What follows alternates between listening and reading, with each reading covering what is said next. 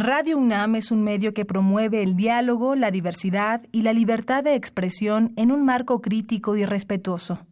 Los comentarios expresados a lo largo de su programación reflejan la opinión de quien los emite, mas no de la radiodifusora.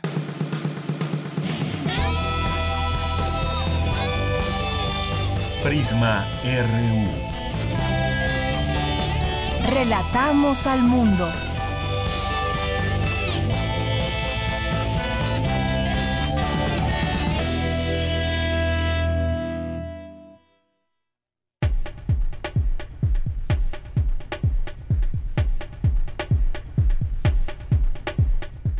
Tal? Muy buenas tardes. Gracias por acompañarnos aquí en Prisma RU en la emisión de este día jueves 14 de marzo del año 2019. Soy de Yanira Morán y los invito a que nos acompañen. De aquí a las 3 de la tarde estaremos ante estos micrófonos y todo el equipo también para llevarles hasta ustedes la información universitaria de México y el mundo. Vamos a tener hoy en entrevista, va a venir aquí al estudio Ricardo Pérez Montfort, que escribió un libro, bueno, en realidad serán en total tres tomos sobre Lázaro Cárdenas, un mexicano del siglo XX. Y bueno, pues este libro que nos habla de los años que definieron una vida y una idea de patria.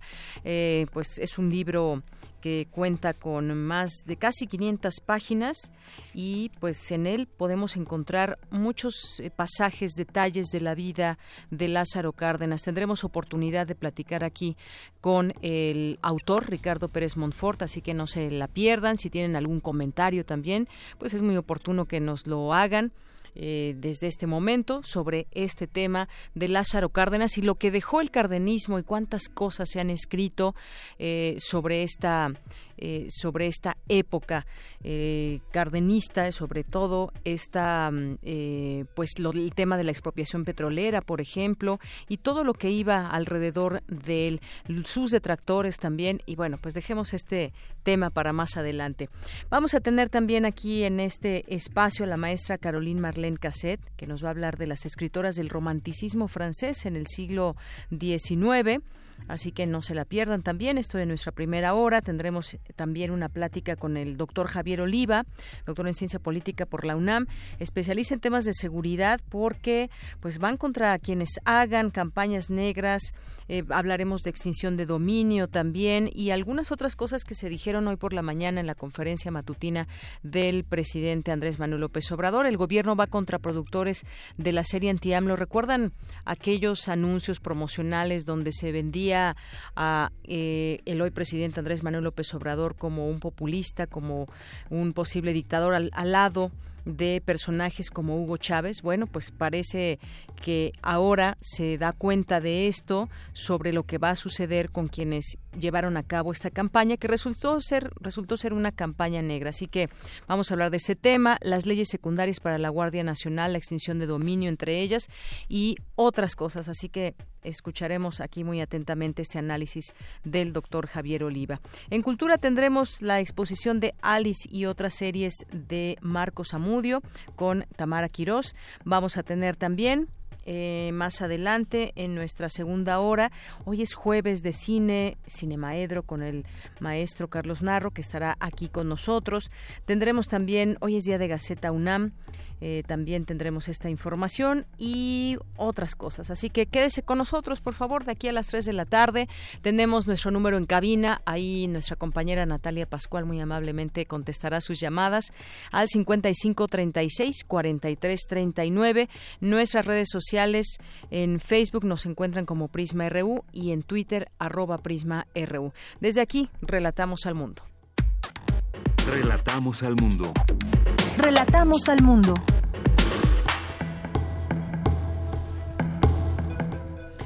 La una con ocho minutos y en nuestro resumen de los temas universitarios, investigadora de la UNAM, es reconocida por la UNESCO como una de las jóvenes científicas más prometedoras del mundo. Mi compañera Cristina Godínez nos tendrá la información. Actualmente México tiene alrededor de 13 millones de adultos mayores, pero solo hay 537 geriatras certificados para atenderlos. Mi compañera Virginia Sánchez nos tendrá aquí los detalles. Presentan agenda de incidencia de personas con enfermedades no transmisibles en México. Cindy Pérez Ramírez nos ampliará esta información. Buscan en la UNAM la rehabilitación neurológica a través de videojuegos, así como lo escuchan. Dulce García nos tendrá aquí los detalles. Y en los temas nacionales, la secretaria, la secretaria de Gobernación, Olga Sánchez Cordero, dijo que luego de la aprobación de las reformas constitucionales sobre Guardia Nacional, extinción de dominio y prisión preventiva oficiosa, se expedirán las leyes secundarias correspondientes. De esto justamente platicaremos en un momento más. Suman ya 1.320 amparos interpuestos en 22 entidades federativas por operadores de estancias infantiles contra la resolución presidencial de eliminar el subsidio federal a estos centros de atención de menores. La Unidad de Inteligencia Financiera anunció que presentará denuncias ante la FEPADE por delitos electorales y lavado de dinero derivados de la campaña negra lanzada contra Andrés Manuel López Obrador en la campaña de 2018. En los temas internacionales, el Senado de Estados Unidos se prepara este jueves para aprobar una propuesta que busca poner fin a la declaración de emergencia del presidente Donald Trump en la frontera sur, desafiando su amenaza de vetar la medida. La gimnasta mexicana Alexa Moreno avanzó a la final de la Copa del Mundo de Bakú y con ello tendrá otra posibilidad de conseguir su primera medalla en esta temporada. Hoy en la UNAM, ¿qué hacer y a dónde ir? Como parte del ciclo Grandes Realizadores, Grandes Películas, la Facultad de Filosofía y Letras de la UNAM proyectará Naranja Mecánica, largometraje que narra la historia de cómo un criminal en la Inglaterra del futuro pasa una serie de procesos experimentales para corregir sus impulsos violentos. No te pierdas este clásico del séptimo arte y asista a la función hoy en punto de las 17 horas al foro experimental José Luis Ibáñez de la Facultad de Filosofía y Letras en Ciudad Universitaria. La entrada es libre. La Casa de las Humanidades organiza la mesa redonda Videovigilancia en México, mitos y realidades, con la participación de los doctores Nelson Arteaga Botello, Karina Noemi Martínez Mesa y Manuel García Ortegón, bajo la coordinación de la académica Camila Jasso López. La cita es hoy en punto de las 18 horas en la sala de usos múltiples de la Casa de las Humanidades, ubicada en calle Presidente Carranza número 162 en Coyoacán. La entrada es libre. Como parte del ciclo de cine Voces de Turquía, organizado por el Seminario Universitario de Culturas de Medio Oriente, SUCUMO, se proyectará Había una vez en Anatolia, acreedora de cinco premios a Mejor Película Extranjera, entre ellos uno del Festival de Cannes, este largometraje relata la historia de un grupo de hombres que tratan de encontrar un cadáver sepultado en algún lugar de Keskin, un pueblo de Anatolia. La misión se complica cuando la culpa invade a cada integrante del grupo. No te pierdas esta cinta de crimen y misterio basado en hechos reales. Asiste a la función hoy en punto de las 18 horas a la sala José Revueltas del Centro Cultural Universitario. Porque tu opinión es importante, síguenos en nuestras redes sociales, en Facebook como Prisma RU y en Twitter como arroba PrismaRU.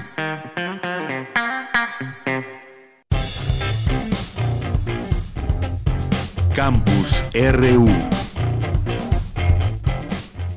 Y nos enlazamos a nuestro campus RU en esta, esta sección donde le presentamos información que se genera desde los distintos campus universitarios de la Universidad de la UNAM. Académicas e integrantes de organizaciones civiles participaron en el conversatorio Guía de Búsqueda de Personas Desaparecidas con enfoque en la verdad y la justicia. Mi compañera Virginia Sánchez estuvo muy pendiente de esta información, de este conversatorio y nos tiene la información. ¿Qué tal, Vicky? Muy buenas tardes. Hola, ¿qué tal, Deya? Buenas tardes a ti y al auditorio de Prisma RU. Pues lamentablemente el tema de las desapariciones de personas en nuestro país, así como el mecanismo de búsqueda y justicia para atenderlo, pues es un problema que nos aqueja socialmente, ¿no? Lamentablemente. Es por ello que para brindar mejores y accesibles herramientas en ese sentido, el Centro de Investigaciones Interdisciplinarias en Ciencias y Humanidades, el CIECH de la UNAM, presentó en conversatorio la guía de búsqueda de personas desaparecidas con enfoque en la verdad y la justicia. Ahí Amalia de Montesinos del colectivo Nos hacen falta se refirió a tres ejes que devienen de esta guía, donde sobresale el derecho social a la verdad y la justicia. y que se enfoca a la necesidad urgente de acercar procesos de conocimiento especializado a la gente. El segundo eje es la forma del acercamiento al tema y a las cuestiones metodológicas de la búsqueda a través de un lenguaje accesible. El tercer eje es el lugar social del conocimiento en la lucha por la justicia y la verdad, por lo que esta guía muestra la necesidad de dignificar el conocimiento tanto académico como el que se aprende en el mismo proceso de búsqueda.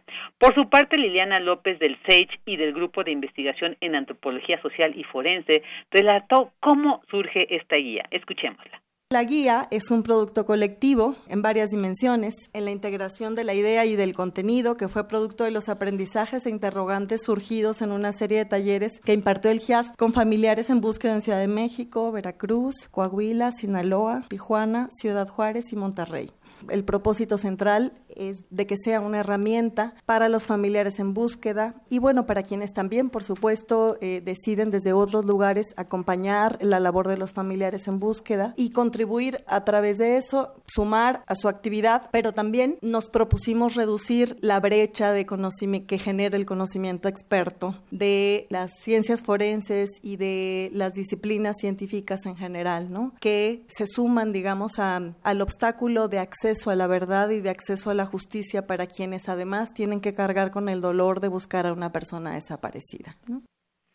Asimismo, señaló la importancia de generar desde la academia los puentes entre las redes de saberes que se generan, decían ellos, entre estos grupos, ¿no? Cuando las familias tienen que ir a buscar a sus familiares desaparecidos, bueno, ahí también van adquiriendo un saber en este procedimiento y también pues destacar la importancia precisamente del trabajo colectivo. Escuchémosla frente a, muchos de los problemas y además a la dimensión de los problemas que estamos atestiguando con este continuo de violencias, con estas redes de violencias que además se recrudecen en orden de la racialización de los cuerpos, de la desventaja económica y de la marginalidad de quienes las viven de peor manera, porque las violencias no se viven igual desde todos los arcos del espacio social. Me gusta pensar que, o me gusta recordar que de aquí solo podremos salir dentro y fuera de la academia y socialmente, generando alianzas y sabiendo que de aquí o nos salvamos todos o no nos salvamos. Bueno, en este conversatorio para la presentación de esta guía también estuvieron presentes Verónica Rosas, ella es fundadora de Uniendo Cristales Estado de México, que fundó luego de la desaparición de su hijo Diego Maximiliano Rosas Valenzuela desde el 2015, y pues ella reconoció la importancia de esta guía que dijo bien acompaña la búsqueda de las personas desaparecidas. También estuvo presente Diana Bustos del equipo mexicano de antropología forense y Guadalupe Valencia del SAGE. Y bueno, pues para quien desee eh, eh, conocer esta guía o usted quiera, pues se puede descargar también de manera gratuita en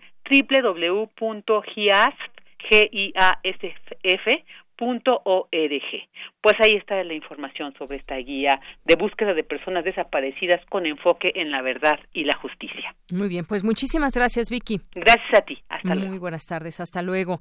Bueno, un tema que se sigue también desde, desde la UNAM a través de esta guía y si quieren conocer más, bueno, pues ya Vicky nos dio la dirección a la que podemos accesar.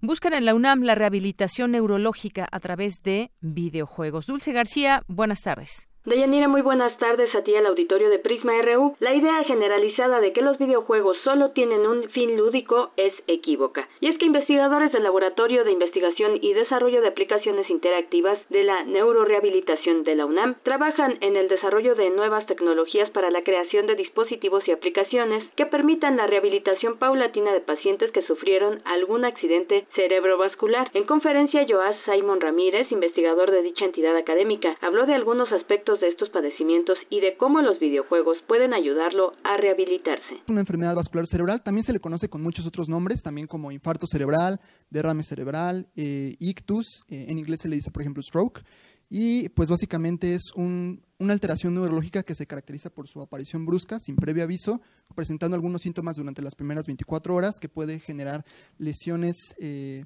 en el cerebro y inclusive la muerte. Eh, las tecnologías que utilizamos son, eh, para desarrollar los videojuegos utilizamos el motor que se llama Unity y utilizamos varios sensores como es el Kinect, tanto el Kinect para Xbox 360 como el Kinect para Xbox One, eh, mouse ergonómicos, volantes y visores de realidad vir virtual. Originalmente sí ocupábamos el Oculus, pero ya nos pasamos a, pues como todos los celulares ya hoy en día tienen acelerómetro y giroscopio, pues es mucho más sencillo que una persona traiga un celular de esas características a que quiera adquirir un Oculus Rift que cuesta como 14 mil pesos. Deyanira Joa Simon Ramírez añadió que las enfermedades vasculares cerebrales son la causa principal de discapacidad adquirida en adultos mayores, por lo que trabajar herramientas útiles en el diseño de terapias que ayuden a los pacientes en su recuperación de la movilidad de alguna de sus extremidades es muy importante. Si no existen eh, sensores comerciales, pues tratamos de desarrollar los propios. En este caso, por ejemplo, desarrollamos un guante de datos. Eh, en este caso lo desarrolló Alejandro Martínez, Carlos Pérez y Jiménez Cutia, que es básicamente utiliza tela conductiva para nosotros detectar cuando el paciente hace contacto entre el dedo pulgar con alguno de los otros dedos. Y esto para videojuegos donde se rehabilite la motricidad fina de la mano. Y los mouse convencionales no se le adaptan bien a la mano de un paciente que ha sufrido un EBC. Entonces tratábamos de desarrollar un mouse ergonómico que force al paciente a abrir la mano lo más que pueda y donde le sea sencillo realizar ejercicios que utilicen el mouse. Les comento que también se está desarrollando un tapete interactivo enfocado en el tratamiento de enfermos afectados de Parkinson, pues con ejercicios repetitivos de sus piernas consiguen que estas personas controlen de una manera efectiva cuándo dar un paso y cuándo detenerse. El Laboratorio de Investigación y Desarrollo de Aplicaciones Interactivas para la Neurorehabilitación trabaja para que en el futuro a mediano plazo se logre la atención de un mayor número de pacientes en los distintos centros hospitalarios. Sin embargo, el objetivo principal es que la aplicación de estas nuevas tecnologías se dé en el mismo domicilio de los pacientes con daño neurológico. Este es el reporte. Muy buenas tardes. Gracias, Dulce. Muy buenas tardes. Gracias por esta información. Vamos ahora con Cristina Godínez, investigadora de la UNAM, reconocida por la UNESCO como una de las jóvenes científicas más prometedoras del mundo. ¿De quién se trata? Escuchemos esta información con mi compañera Cristina Godínez. Deyanira Auditorio de Prisma RU, buenas tardes. Por su labor de investigación en torno al aprovechamiento del dióxido de carbono, Ana Sofía Varela Gasque, del Instituto de Química de la UNAM, es una de las 15 científicas distinguidas por la Organización de las Naciones Unidas para la Educación, la Ciencia y la Cultura y Fundación L'Oréal. La universitaria recibió este reconocimiento en la sede de la UNESCO en París, en el marco de la ceremonia de entrega de los premios internacionales L'Oréal UNESCO para las mujeres en la ciencia. Escuchemos a la investigadora. El reconocimiento me lo dan por el trabajo que he realizado en electrocatálisis, que es a lo que yo me dedico. Esto es tratar de usar la energía eléctrica para llevar a cabo reacciones químicas y en concreto la reacción que a mí me interesa es tratar de transformar el CO2 en compuestos no contaminantes que puedan servir como precursores en la industria química. Busco catalizadores de bajo costo, buscamos catalizadores que estén hechos a base de elementos abundantes como carbono, por lo mismo que sean más baratos a los materiales que se usan actualmente, que están hechos normalmente de metales como la plata. La finalidad de la investigación es buscar un nuevo uso para un gas de efecto invernadero, de manera que podamos contribuir a reducir su concentración en la atmósfera. La académica cursó una maestría en combustibles y energías para el futuro en Madrid y a partir de ahí inició sus trabajos de investigación en el área de electrocatálisis que básicamente intenta relacionar la energía eléctrica con las reacciones químicas. Varela Gasque señaló que ella hace ciencia básica y su pretensión es entender los procesos químicos que en un futuro contribuyan a reducir y a convertir las emisiones de CO2.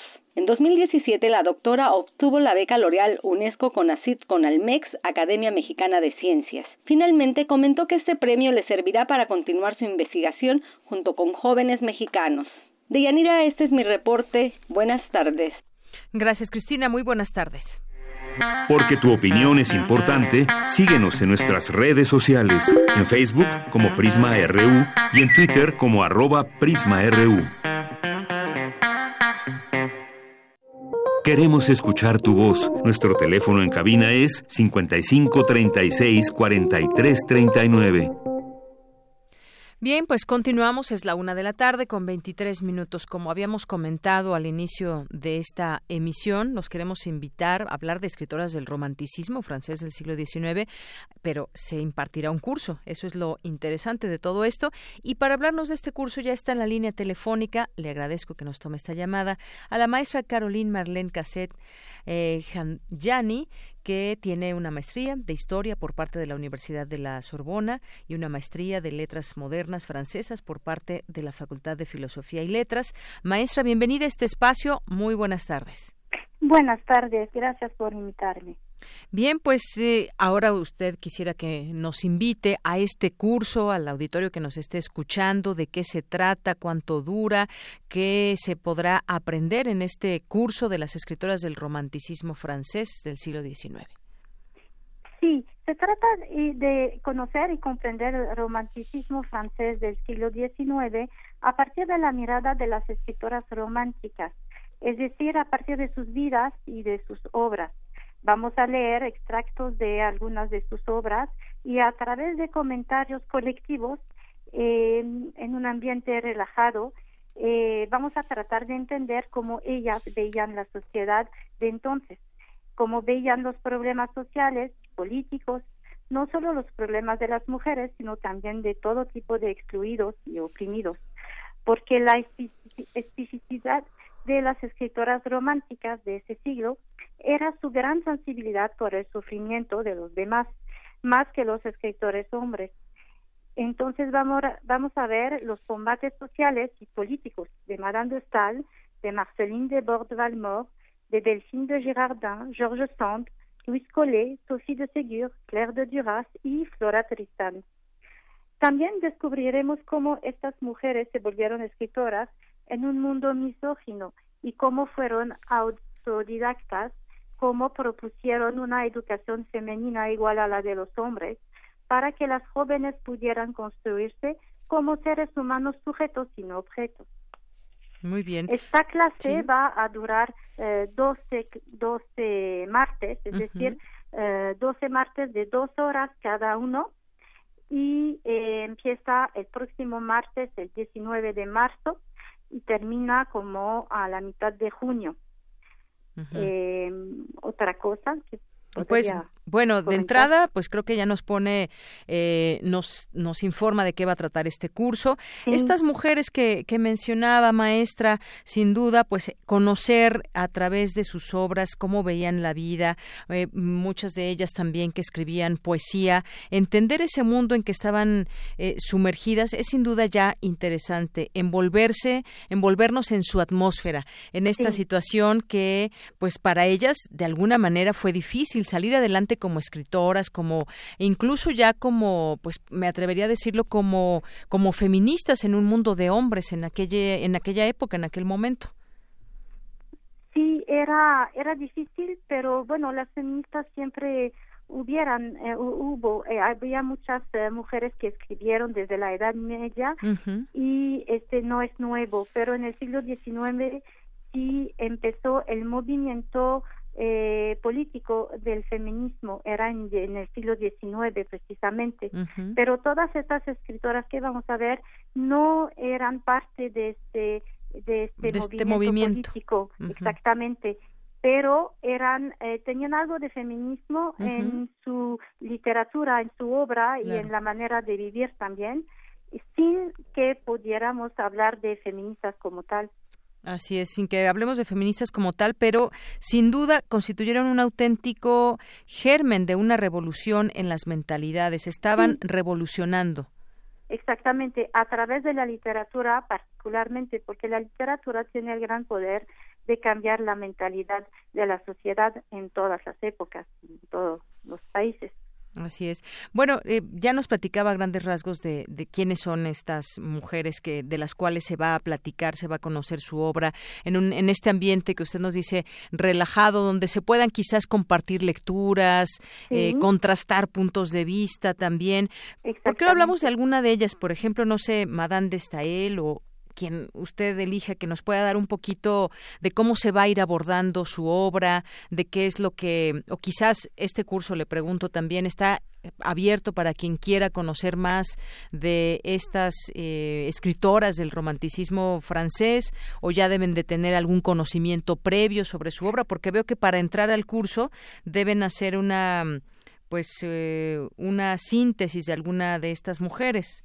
No, para entrar al curso no, es, es al final de la al clase. final, para, mm, eh, para validar la clase tendría que hacer un pequeño ensayo, pero es muy libre, puede escoger eh, la, la autora que quiera dentro del programa y eh, no es muy académico, este está abierto a todas las personas que están interesadas por este tema y eh, que no conocen nada de, de nada, no hay problema desde el inicio porque vamos a eh, retomar los los grandes eh, rasgos de, de, de, del siglo. Voy a dar un contexto histórico y artístico. También veremos pintura, música y también una película sobre una parte de la vida de George Sand. Entonces es, es una clase atractiva por estas cosas y está abierta a todo el público que nada más quisiera conocer y este no no necesita saber nada. Muy bien. Bueno, pues eso eso lo hace también muy eh, muy interesante a su vez. Quizás alguien que nos esté escuchando diga, pues yo no yo no conozco mucho de estas escritoras, pero me gustaría justamente conocer. Para esto es el el curso, salir con una serie de obras y quizás de tarea para leer en cuanto tengamos oportunidad, pero discutirlo pues en clase seguramente será eh, muy interesante. ¿Dónde se va a impartir este curso, maestra? En la Casa de Humanidades, que es parte de la UNAM, y está en uh, Coyoacán, en uh, la calle Presidente Carranza. Eh, la colonia creo que es Villa Coyoacán. Está cerca, muy cerca del centro de Coyoacán. Muy bien, ahí en la Casa de las Humanidades. Muy bien, bueno, para quienes nos estén escuchando, esto que también nos decía, este contexto histórico en que se va a situar, eh, la música, lo artístico también de aquel momento, de todo se permean para una, también me imagino que será muy atractivo poder conocer cuáles son esas quizás influencias para estas escritoras en el mundo en que vivían.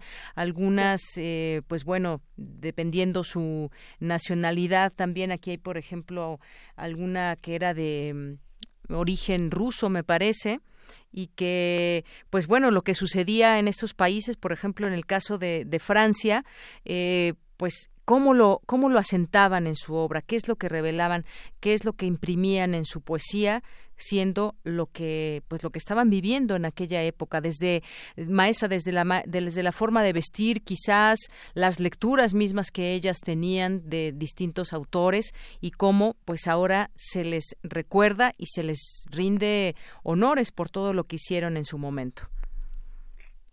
Sí, este, estas autoras nacieron después de la o durante la Revolución Francesa y es muy interesante el siglo XIX por eso, porque eh, todo lo, lo que estamos viviendo ahorita nació en el siglo XIX y estas autoras estaban en plena, en, en esta época, entonces eh, eh, fue como el nacimiento del, del capitalismo, del socialismo, eh, de eh, la, la amplitud de las ciencias, de las tecnologías que empezaron también a ser más importantes.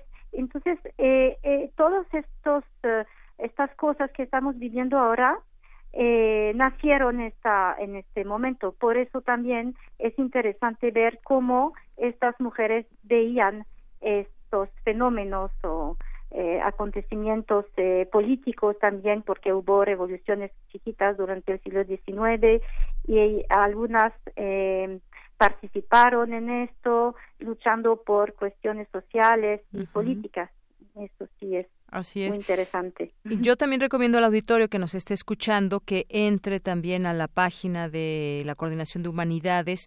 Eh, vea todos estos nombres de los cuales se van a platicar de estas escritoras y tenga más o menos una idea. Yo creo que van a quedar fascinados. Estaba leyendo, por ejemplo, en El País, en este diario, que dice, por ejemplo, leer a Madame de Stael es un ejercicio desasosegante.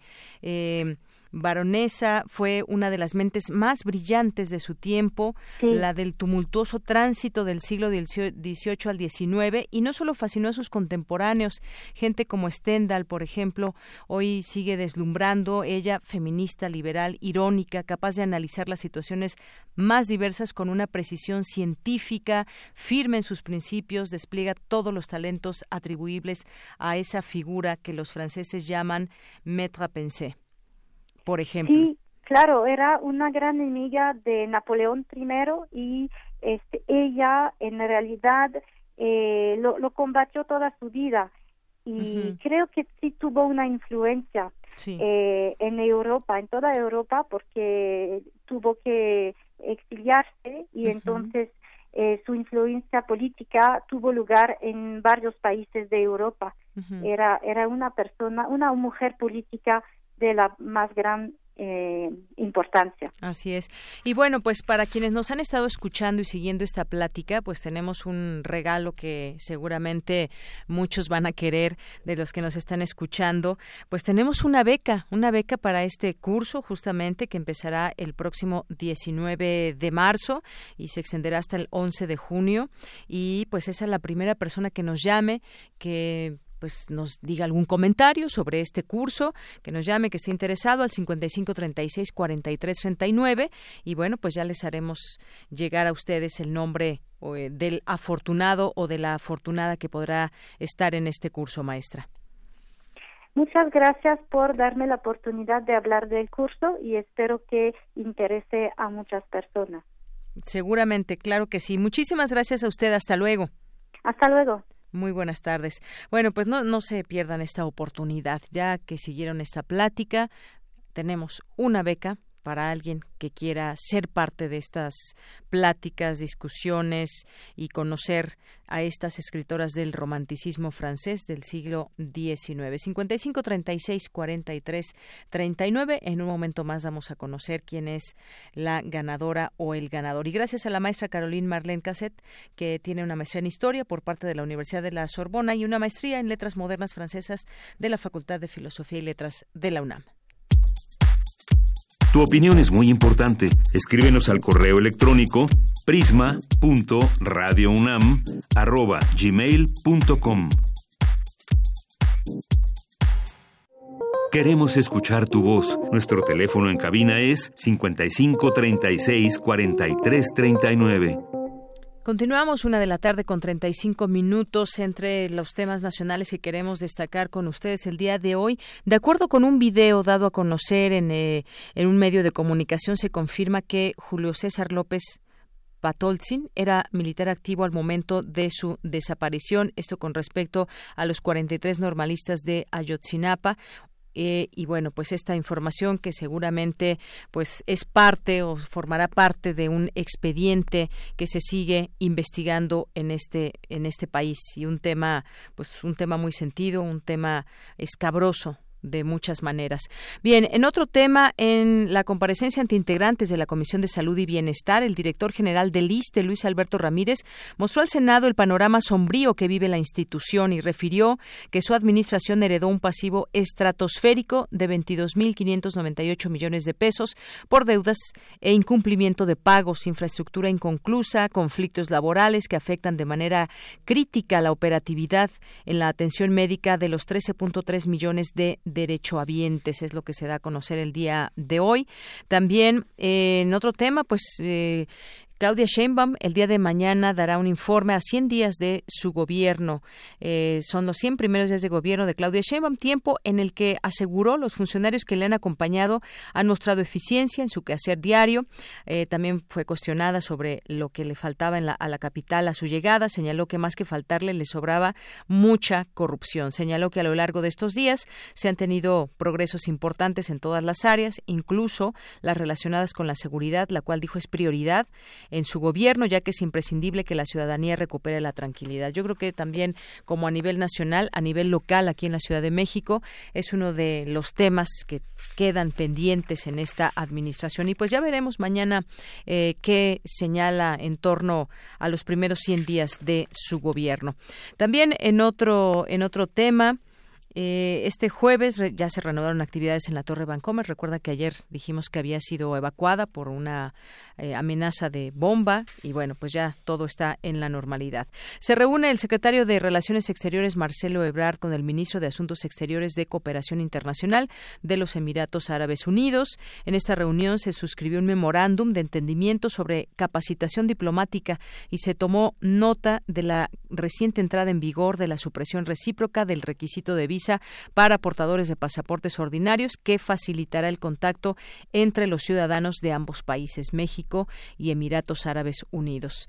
El gobernador Gavin Newsom canceló ayer la pena capital, esto allá en California, Estados Unidos, con 40 presos mexicanos condenados a muerte que se salvaron de una eventual ejecución. El gobernador firmó una orden ejecutiva que impone eh, de moratoria inmediata a la pena de muerte en California antes de que el Estado aprobara una nueva inyección letal que hubiera conducido a la muerte a decenas de presos con ejecución pendiente. Y bueno, pues en la, en la en la mañanera del presidente López Obrador, pues destacó las tres reformas constitucionales que se aprobaron durante sus primeros 100, días de gobierno, las cuales hablaremos en un momento más con el doctor Javier Oliva. Extinción de dominio, Guardia Nacional, prisión preventiva oficiosa para delitos electorales, corrupción y huachicoleo. Pues bueno, son varios temas que han estado también, que han sido muy importantes y que en su momento, pues quizás no tenían ese, ese peso como en las sentencias o en el delito a perseguir. Vamos a platicar de eso en un momento más. También el presidente presentó formalmente una denuncia que será enviada a la Fiscalía Electoral y, del, y al INE por el delito de lavado de dinero a empresas vinculadas con el PRI. El anterior gobierno que encabezó el expresidente Peña Nieto y el gobierno del Estado de México, las cuales están relacionadas con una campaña negra contra el ahora pues al ahora presidente, el gobierno de México, pues identificó dos empresas propietarias de Alejandro Jesús Quintero y cinco de sus hermanos, eh, las cuales estuvieron a cargo de la elaboración del documento Populismo en América Latina que se realizó en la campaña presidencial pasada. Bueno, pues son parte de los temas también que abordó por la mañana el presidente López Obrador. Relatamos al mundo. Relatamos al mundo. Porque tu opinión es importante, síguenos en nuestras redes sociales, en Facebook como Prisma RU y en Twitter como arroba PrismaRU. Bien, continuamos una de la tarde con 40 minutos, ya está en la línea telefónica. Como siempre, le agradecemos nos tome esta llamada en este espacio de Prisma RU de Radio UNAM al doctor Javier Oliva, doctor en Ciencia Política por la UNAM, especialista en temas de seguridad nacional. ¿Qué tal, doctor? ¿Cómo está? Muy buenas tardes. ¿Qué tal, Daniela? ¿Cómo estás? Qué gusto de participar nuevamente en Prisma. Bien, para nosotros también siempre es un gusto, doctor. Pues ahora para platicar de estas leyes que se alistan, leyes secundarias para la Guardia Nacional, extinción de dominio, derivado de todo esto, pues ¿qué tendremos para, digamos, ya cuando entre en vigor esta Guardia Nacional, cuando estas leyes ya sean una realidad y hay cosas que van a cambiar en, en nuestro panorama? Cuéntenos su punto de vista, su análisis sobre estos temas. Bueno, eh, eh, el, conjunto de reglamentos secundarios van desde la ley orgánica, reglamento interior, eh, por supuesto una, una serie de, preceptos, entre ellos también la ley de, del uso de la, de la fuerza. Entonces, sin embargo, a mí lo que me preocupa es que no obstante que estamos viviendo una pendiente en las actividades criminales, tanto comunes como del crimen organizado, eh, pues ojalá los legisladores actúen con la misma celeridad que lo hicieron para la creación de la Guardia eh, Nacional. Eh, estamos viendo acontecimientos verdaderamente inusitados, como es el extravío de decenas de personas en el estado de Tamaulipas, masacres en varias partes de la República. Entonces, la a decir verdad eh, no no podemos como sociedad y, gobierno y poder legislativo darnos el lujo de pasar eh, mucho tiempo sin que este eh, entramado jurídico este, esté pues ya funcionando. Más aún la Guardia Nacional obtuvo también la unanimidad de aprobación en los congresos estatales. Me parece que ahí también es un aspecto importante que le da mucha legitimidad a esta iniciativa del presidente de la República para tratar de recuperar la paz pública. Así es. Ese es justamente el sentido. Tratar de recuperar la paz. Se hacen estas modificaciones, decía hoy la secretaria de Gobernación, que luego de la aprobación de las reformas constitucionales sobre la Guardia Nacional, que además ayer también dábamos cuenta ya está aprobada en los 32 congresos, pues viene la extinción de dominio, prisión preventiva oficiosa y se expedirán las leyes secundarias correspondientes. Justamente como usted bien lo plantea, esto encaminado a que finalmente, o que es todo un proceso, hay que decirlo, no es que que pues se tengan fechas eh, para acabar la inseguridad, si es que se pudiera eh, acabar con la inseguridad en este país. Es un camino difícil, tortuoso y en donde se plantean en esta ocasión, ahora en este gobierno, estas distintas leyes. Habrá, pues quizás con lo que se ve, se avisó, hay casos pendientes, ya usted decía, y empezamos muy fuerte con todo esto que está sucediendo en Tamaulipas, pero pues daremos un voto de confianza, quizás, doctor, un beneficio de la duda, lo que estamos teniendo en cuanto a cambios encaminados a tener una seguridad en México? Sí, sin duda alguna, Dayanira, porque eh, me parece que el, el, hecho de que se esté creando una corporación de la importancia y de las dimensiones de la Guardia Nacional indica también la gravedad del problema. Yo quisiera recordarle a nuestro amable auditorio cómo desde el sexenio de Carlos Salinas de Gortari, todos los presidentes, incluyendo a López Obrador, se han eh, decidido por eh, reformar de manera estructural eh, al sector de seguridad. el caso de Salinas de Gortari, recordaremos que con él se crea el hoy extinto Centro de Investigación para la Seguridad Nacional, el CISEN. Ernesto Cedillo crea la Policía Federal Preventiva. Vicente Fox crea la Secretaría de Seguridad Pública Federal y la Plataforma México eh, en el caso de Felipe Calderón, él crea la Policía Federal.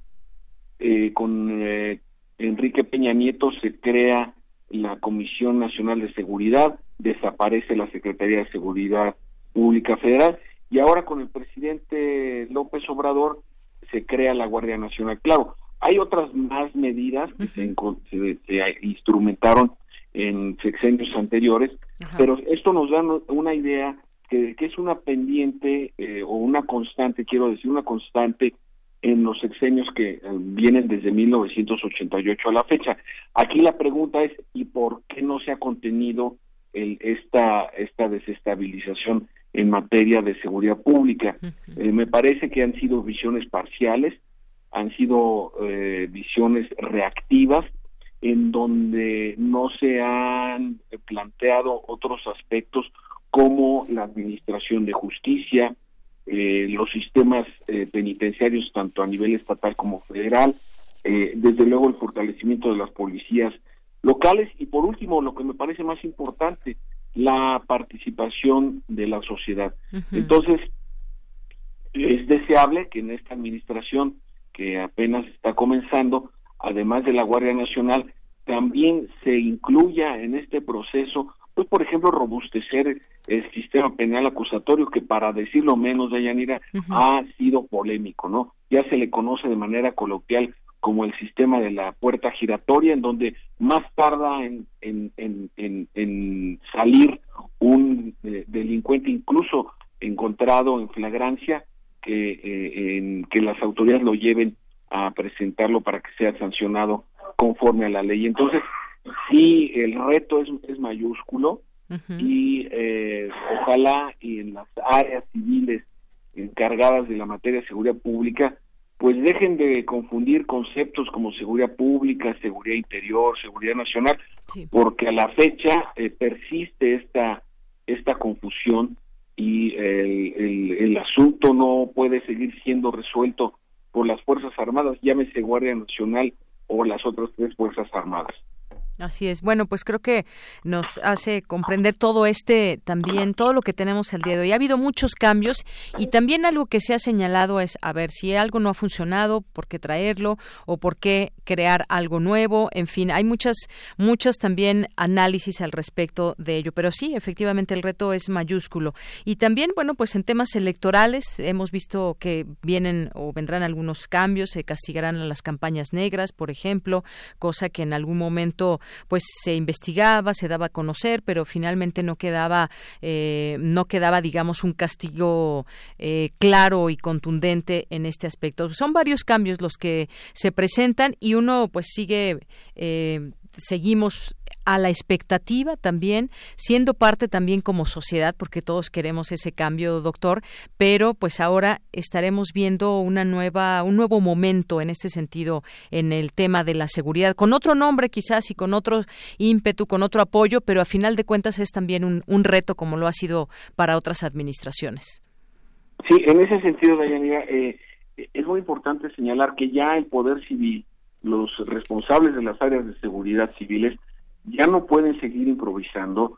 eh, hemos pasado demasiado dolor en el país, hay mucho miedo y no podemos eh, persistir en la ruta de las ocurrencias. Venimos del fracaso de muchas medidas, eh, de improvisaciones, eh, eh, y me parece que el, el entorno del presidente de la República debe de estar muy sensible, ser lo suficientemente ágil y oportuno para atender esta problemática. Solamente por poner un caso, a mí me parece inexplicable la serie de contradicciones e imprecisiones que ha habido para manejar esta grave, llamémosles todavía desaparición o no localización de decenas de personas En en Tamaulipas. Tamaulipas. Porque una cosa dice el, eh, una subsecretaria de Seguridad Pública, otra cosa dice el subsecretario de Derechos Humanos, otra cosa eh, eh, se dice en la, en la Fiscalía. Es decir, eh, eh, es, es verdaderamente injustificable que persista, que se persista en esta en esta línea de, la, de, de, de- no tener con precisión los datos. Bastaría con ver cómo se procesan las crisis en otros países de seguridad pública, en donde solamente, quiero, no, no soy asesor, ¿verdad? Pero solamente hay un vocero, se va informando cada a cada momento los avances de la investigación, pues para evitar rumores, contradicciones y sobre todo que se genere desconfianza en la sociedad cuando no hay una línea específica para atender la problemática. Así es, doctor. Bueno, pues seguiremos platicando seguramente de este tema. Los derechos humanos es, por supuesto, algo importantísimo. Doctor, como siempre es un gusto platicar con usted. Muy buenas tardes. Gracias a ti, Mira, siempre es un gusto y una oportunidad participar en tus espacios en Radio Universidad y compartir unos minutos con nuestro amable auditorio. Gracias, doctor. Hasta luego. Hasta luego. Buenas tardes. Gracias al doctor Javier Oliva, doctor en ciencia política por la UNAM y especialista en temas de seguridad. Relatamos al mundo. Relatamos al mundo.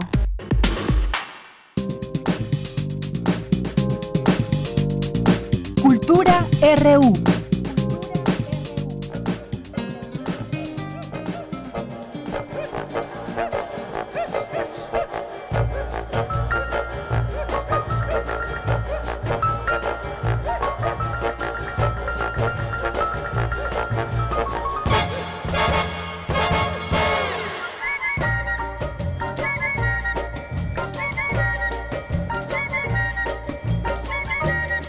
Bien, pues ya estamos en Cultura. ¿Qué tal, Tamara? Muy buenas tardes. Deyanira, muy buenas tardes. Me da mucho gusto saludarte. También a todos los que nos acompañan a través de esta frecuencia universitaria. Oye, ¿qué tal la música que nos sugiere la producción el día de Pues hoy? muy bueno, muy bueno que nos pongan a bailar un poco, ¿no? Después de tanta mala noticia. Sí, también hay buenas noticias de Yanira. De hecho, bueno, pues un, un día como hoy, un 14 de marzo, pero de algunos años atrás, nació Quincy Jones en Chicago. Este genio musical es compositor, director, arreglista y su mayor labor se ha enfocado en la producción, abarcando géneros que van del jazz al pop, pasando por el soul.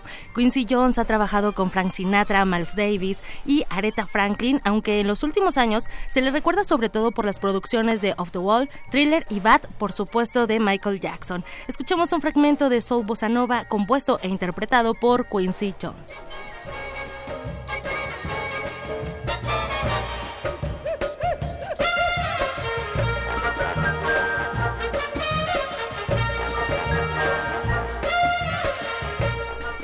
Y también es momento de abrir espacio a las artes plásticas y me da mucho gusto recibir en este espacio al pintor y muralista Marco Zamudio. Él es egresado y profesor de la Academia de San Carlos, ha expuesto en diversos museos, galerías e instituciones, tanto a nivel nacional como internacional. Además, es autor de los murales de Passenger para la estación Insurgentes y el andén de Ouroboros en la estación Tlatelolco, ambos del sistema de transporte colectivo Metro de la Ciudad de México. Marcos Zamudio, bienvenido a estos micrófonos. Muchas gracias por tomar la llamada.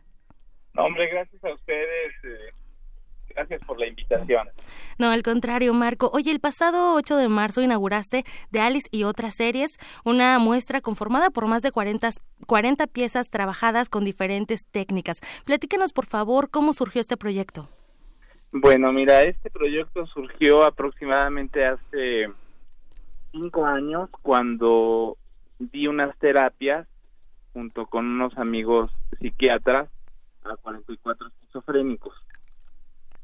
Entonces, bueno, a través de los experimentos que hicimos eh, plásticos de, de eh, pintura y de, y de dibujo, eh, me di cuenta que ellos empezaron a ilustrar al gato de Alicia y a la misma Alicia. Eso a mí se me hizo un poco simpático, un poco chistoso, pero la cosa es que ellos estaban obsesivamente dibujando a, este, a estos personajes, ¿no? De, de los 44 esquizofrénicos, el 75% de, de ellos eh, estaban dibujando siempre, eh, ilustrando este cuento, ¿no? De Luis Carroll. Entonces, pues bueno, yo me empiezo a obsesionar por esto y empiezo a estudiar la obra de Luis Carroll, que dio como consecuencia la, la serie que estoy todavía en proceso porque esta es la primera entrega de tres más, de dos más. Van a ser tres entregas de ocho cuadros cada una, van a ser 24 cuadros de la serie completa de Alicia. Eh, la siguiente entrega será por ahí de agosto, septiembre en, en el Agüehuete también, en la Colonia Roma, y la tercera va a ser en Monterrey. Excelente. Oye, Marco, tu técnica pues es, es, muy característica, ¿no? Retomas el arte barroco y también lo llevas a la actualidad, dando un énfasis realista entre luz y sombra que, bueno, cuando, cuando vemos tu, tu trabajo nos hace que nos conectemos con la obra. En este caso, bueno, a través de la pintura se puede narrar infinidad de historias, pero también la pintura puede ser una válvula de escape. El arte es terapéutico. Sí, definitivamente yo lo vi con esos eh, pacientes.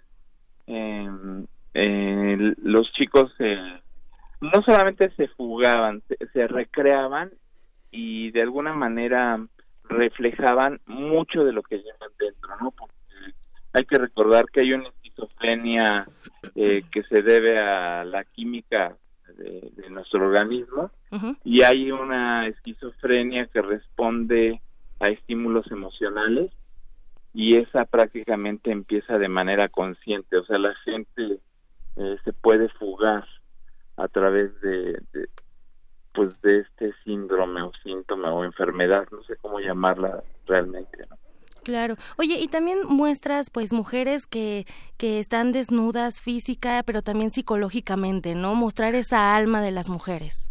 De hecho, eh, mi obra está plagada de mujeres, siempre he homenajeado a la mujer, pero siempre han estado en situaciones introspectivas.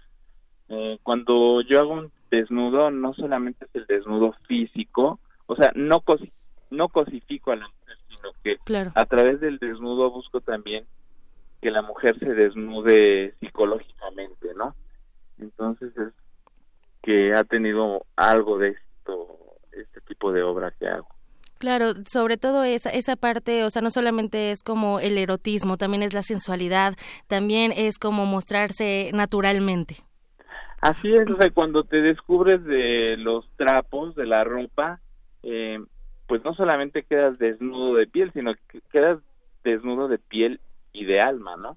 Claro. Entonces eso es lo que yo busco al estar pintando a, tantas mujeres, que bueno, ya son más de 30 años, lo llevo haciendo. Ya, ya, ya llevas unos buenos años en, en esto de la pintura, Marco.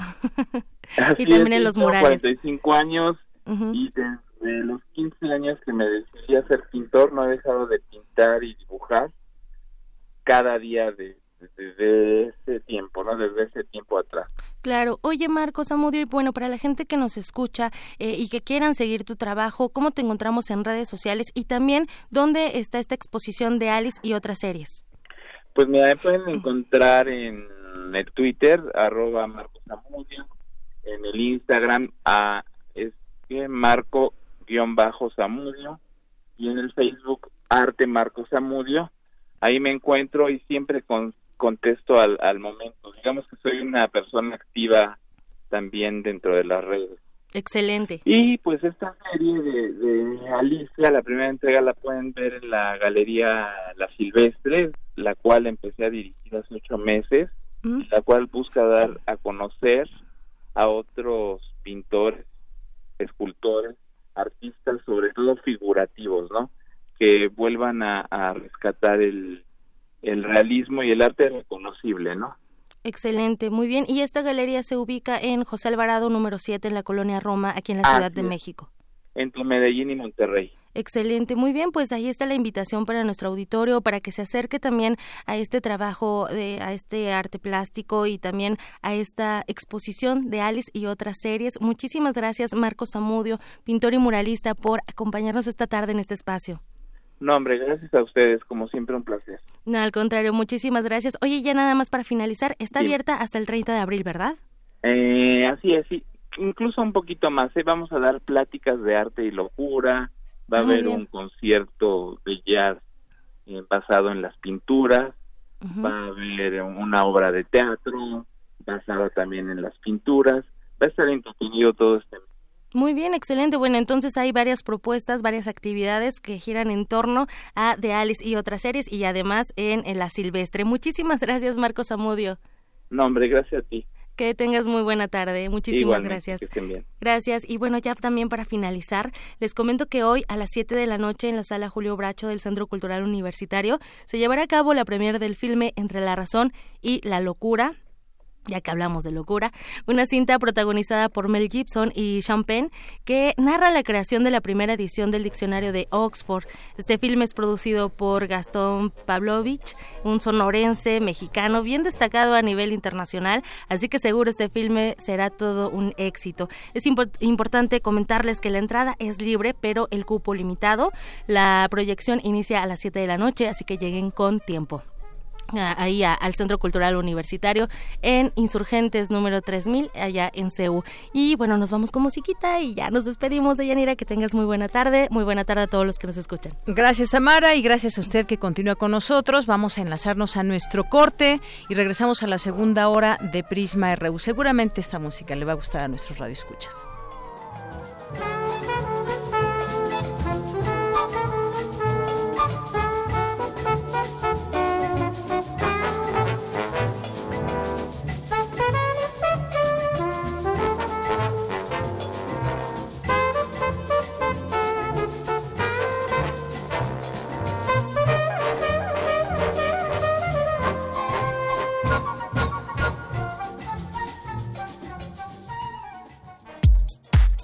Prisma RU. Relatamos al mundo.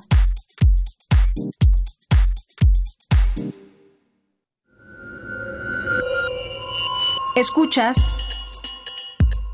96.1 de FM. XEUN.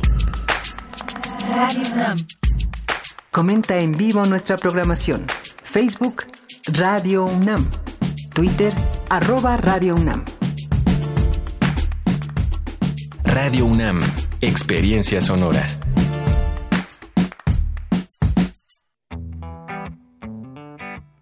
Sazonemos la canción. Cocinemos el jazz a fuego lento. Agreguemos el sabor aromático del funk, una pizca de rock y al último hervor, dejemos que hierva la raíz tabasqueña Deleítate con la música de Chaco Project. Sonidos para dejarse llevar. Viernes 15 de marzo a las 21 horas en la sala Julián Carrillo. Entrada libre. Sé parte de Intersecciones, donde la música converge. Radio UNAM. Experiencia sonora. Lo que nos define, el trabajo. Lo que nos motiva, el bienestar de todos los mexicanos. En Baja California somos el segundo lugar en generación de empleos en la frontera norte y uno de los seis estados con mayor inversión extranjera directa. Y en Puebla somos el estado que más avanzó en infraestructura y calidad educativa. Además, facilitamos la apertura de miles de empresas. Esa es la forma de gobernar del PAN, cerca de la gente. Acción Nacional, unidos y fuertes para defender a México. Propaganda dirigida a los militantes del PAN.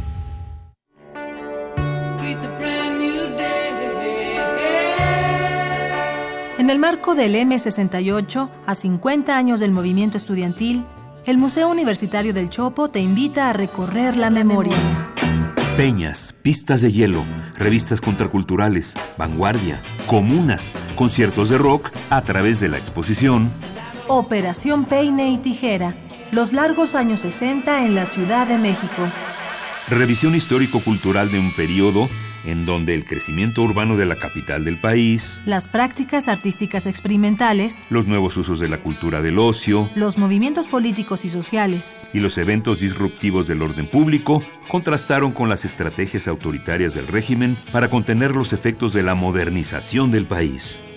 Exposición abierta hasta el 17 de marzo de 2019. En el Museo Universitario del Chopo, el M68 se vive.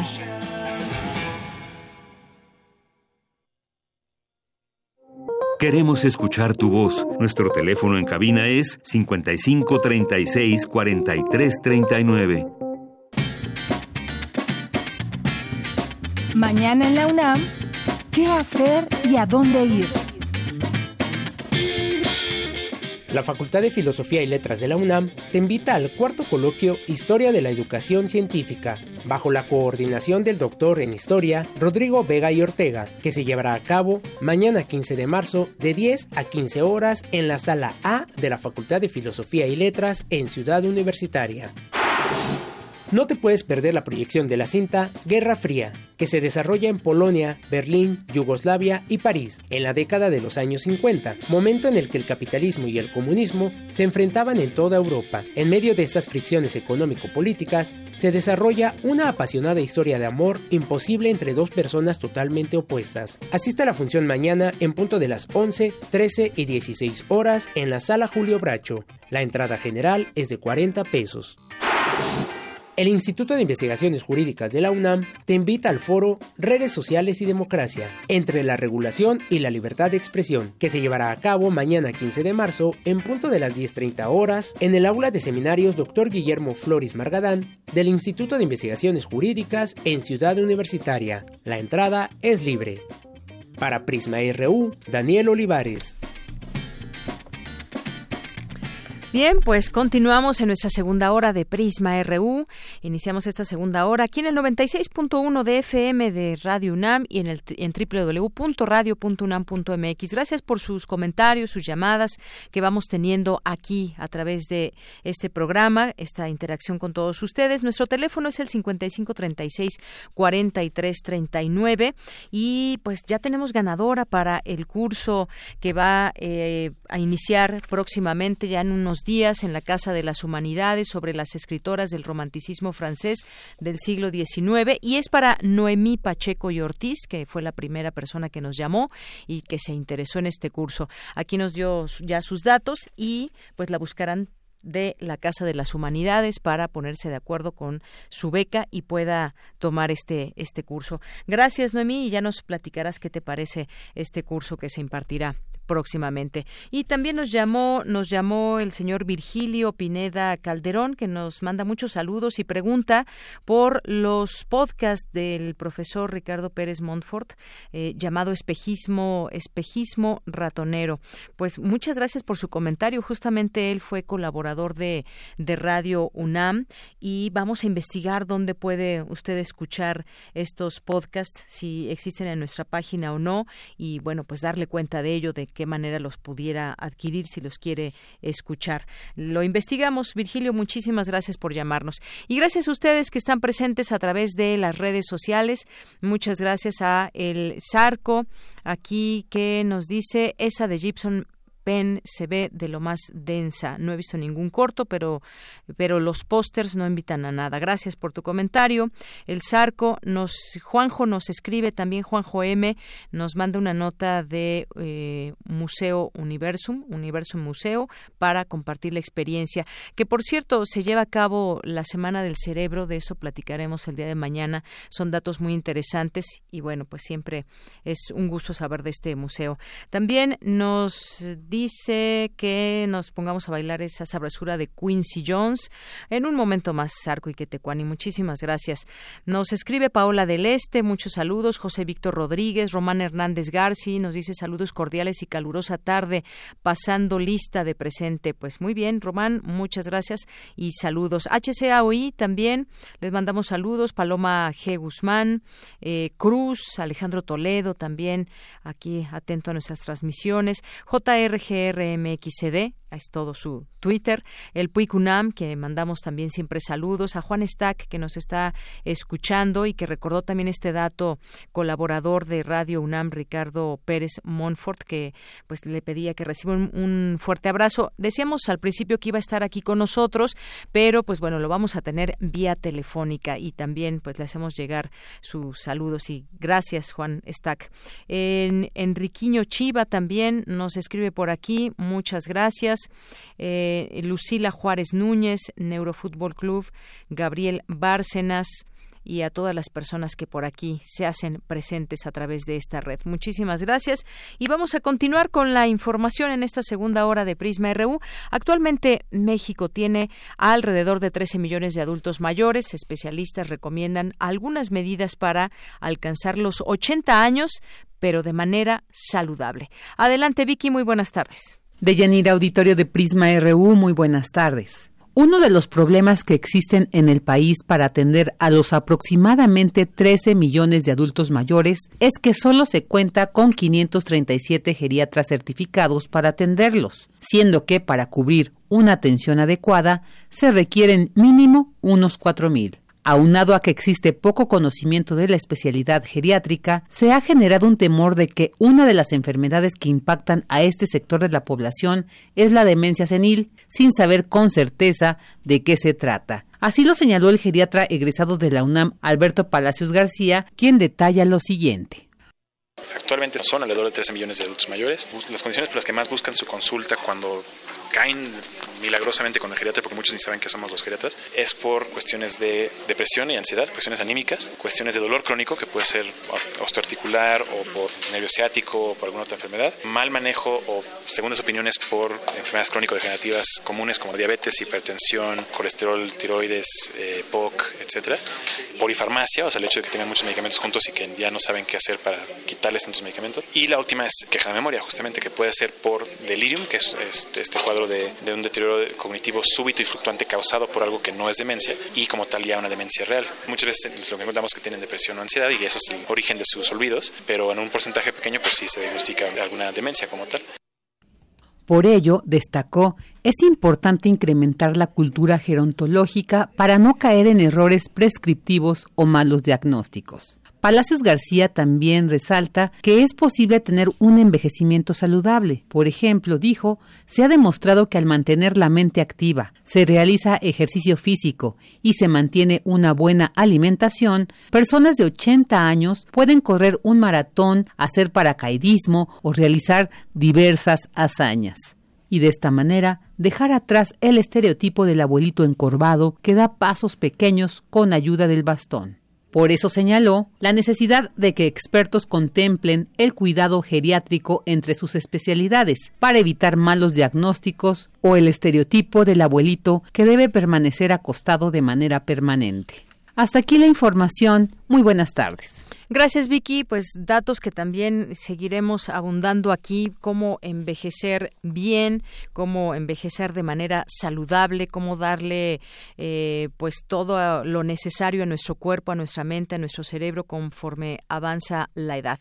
Bien, vamos ahora, quiero invitarlos a una exposición que se llama Naturalia, hojas y troncos, que son pedazos de metal, siluetas más o menos imprecisas, que de pronto se revelan como una escena amorosa entre una Catarina y un escarabajo.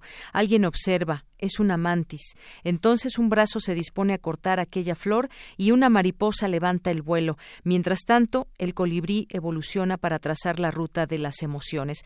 Estas son algunas de las escenas imaginarias que suscitan los dibujos de Gerardo Levi, diseñador de profesión que explora diversas técnicas para dibujar, ya sea a mano alzada, lineal, con reglas, escuadras y compás, o utilizando carbón, lápiz y tintas. Eh, sus dibujos muestran la naturaleza oculta de las cosas, como si Gerardo Levi nos invitara a fisgar a través de una ventana cubierta por unas cortinas cortas. Dicha naturaleza se descubre a través de la franja que se forma entre el doblez de la tela y el suelo, produciendo así un extraño efecto zancón, una forma de observar sesgada, sí, pero lo suficientemente clara para dar orden a todas las cosas. Así escribe Alberto Arriaga sobre la obra de Gerardo Levi, que mañana inaugura esta exposición Naturalia allá en la Universidad del Claustro de Sor Juana, que se ubica en José María Izazaga número 92, en el centro histórico. Es el día de hoy, es el día de hoy, 14 de marzo, a las 18 horas, y estará expuesta hasta el 12 de abril. Naturalia es un, poco de lo que inspira o de lo que Alberto Arriaga vio en esta exposición de Gerardo Levi. Así que no se la pierdan desde aquí, los invitamos. Vamos ahora a continuar con la información. Presentan agendas de incidencia de personas con enfermedades no transmisibles en México. Y es mi compañera Cindy Pérez Ramírez quien nos tiene esta información.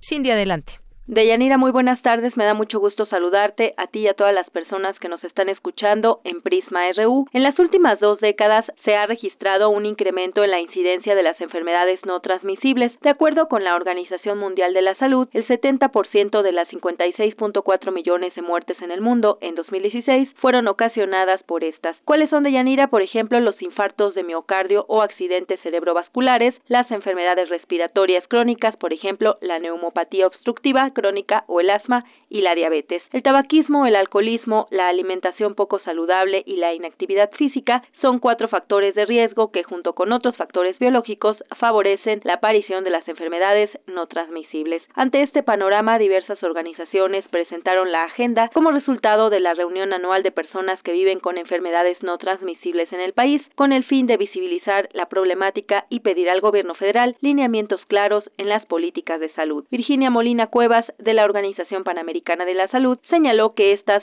son un reto y un problema de salud pública. A nivel mundial, pues seguimos con una alta mortalidad, 56 millones de muertes se presentan cada año. Eh, a pesar de todos los esfuerzos que se han hecho. Y bueno, eh, 71% de esas muertes pues son por enfermedades no transmisibles.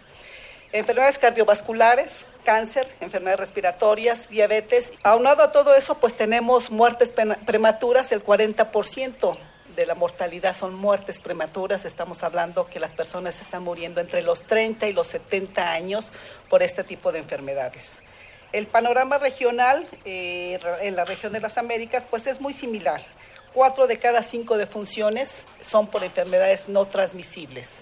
Eh, un poco mayor a lo que se presenta a nivel mundial, que se tendrían que tener unos sistemas de salud basados en la atención primaria a la salud, basados en la atención primaria de la salud, donde el eje pues es los pacientes. Es cierto, es necesario también tener la parte de especialidad, es necesario tener la superespecialidad también. Sin embargo, la atención debe de estar basada en lo que es la atención primaria a la salud. En tanto, Patricio González Huerta, coordinador de grupos de pacientes de la Asociación Mexicana de Lucha contra el Cáncer, dijo que es importante mejorar la cobertura en salud y la calidad de servicios, como también las políticas de prevención. Propondremos a la Asociación, a la Asociación Mexicana de Facultades y Escuelas de Medicina y a cada uno de sus afiliados que fortalezcan en sus planes de estudio, prevención, detección oportuna, síntomas, síntomas, eh, síntomas de riesgo y factores de alerta que pueden provocar algunas de las enfermedades no transmisibles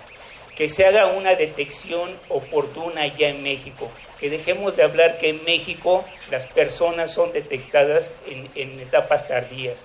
No es posible que una persona sea, sea diagnosticada después de un año y medio de cursar factores de riesgo tan importantes y tan evidentes. Que las autoridades sanitarias y de otros ámbitos regulen la actuación de la, de la industria del tabaco, el alcohol y los alimentos ultraprocesados en materias de etiquetado, publicidad, promoción, patrocinio y políticas fiscales. Pugnamos, ¿por qué?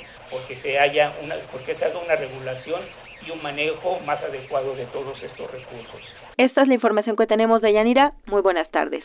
Gracias, Cindy. Muy buenas tardes. Relatamos al mundo. Relatamos al mundo. Internacional RU.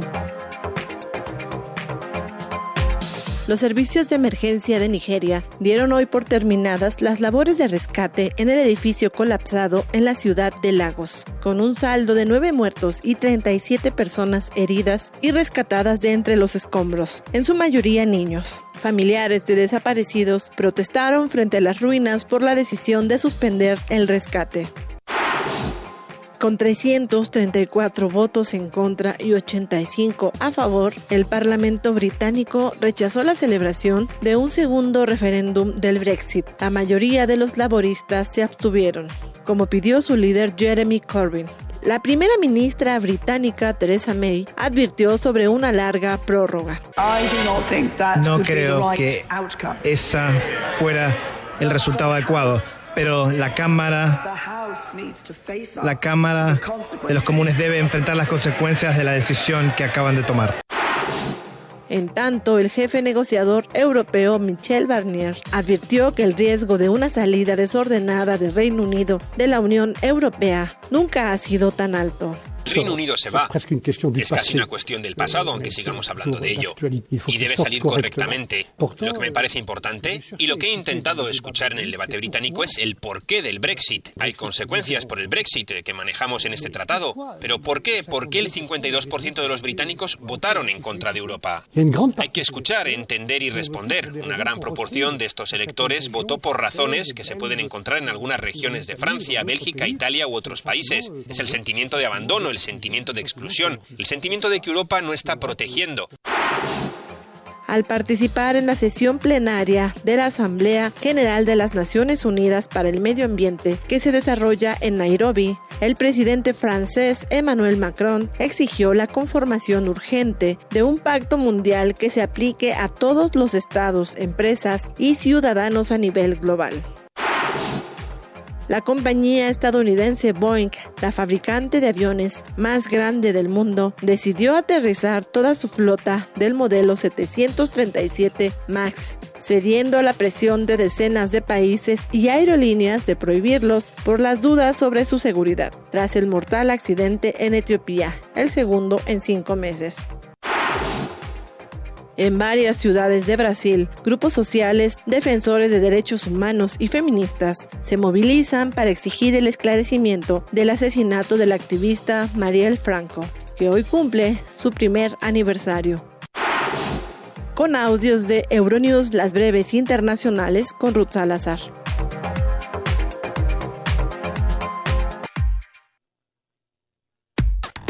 Relatamos al mundo. Relatamos al mundo. Porque tu opinión es importante, síguenos en nuestras redes sociales, en Facebook como Prisma RU y en Twitter como arroba PrismaRU.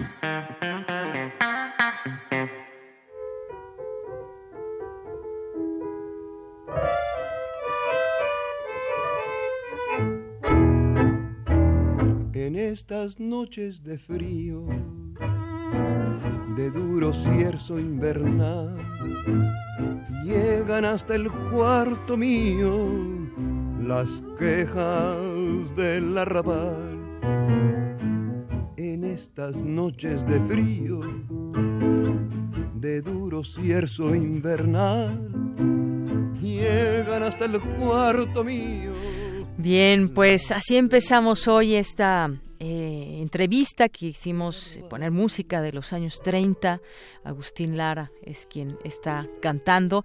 Y bueno, así dar pie a esta entrevista con Ricardo Pérez Montfort, que es investigador del Centro de Investigaciones y Estudios Superiores en Antropología Social, el CIESAS, y maestro en la Facultad de Filosofía y Letras de la UNAM. Ha sido profesor invitado en diversas universidades europeas y estadounidenses. Sus intereses lo han llevado por el cine documental, el estudio de la derecha mexicana, el mundo caribeño, el folclore latinoamericano y la historia de Hispanoamérica Durante los siglos XIX y XX. Y tengo en mis manos este libro que se llama Lázaro Cárdenas, un mexicano del siglo XX, y le doy la bienvenida a Ricardo Pérez Montfort. ¿Cómo, cómo está Ricardo? Muy buenas tardes. Muy buenas tardes, muchas gracias. Todo todo en orden. Qué bueno, pues aquí le mandan muchos saludos. Le, saluda Virgilio Pineda Calderón, que nos hizo recordar de eh, su colaboración en Espejismo Ratonero. En efecto. Y que bueno, quiere ya volver a escuchar el programa, quiere encontrar los audios y le, le manda muchos saludos. Pues muchísimas gracias, igualmente Virgilio, un saludo, un abrazo. Y también Juan Stack le manda muchos saludos. Ah, gracias, igualmente Juanito, qué gusto. Mm. Bueno, pues entremos a, en materia con este libro que tengo en mis manos, un libro amplio, un libro que nos lleva por pasajes, detalles de lo que fue eh, el cardenismo, específicamente entre los años de su sexenio, 1934-1940, para que nos situemos más o menos en la en este en este momento, porque son en total tres tomos de estos libros que usted además se dio cuenta de que era demasiada información al estar buscando datos, pues no podían contenerse en un solo tomo. En efecto, sí, sí, sí. Bueno, este es el segundo. Este es el segundo.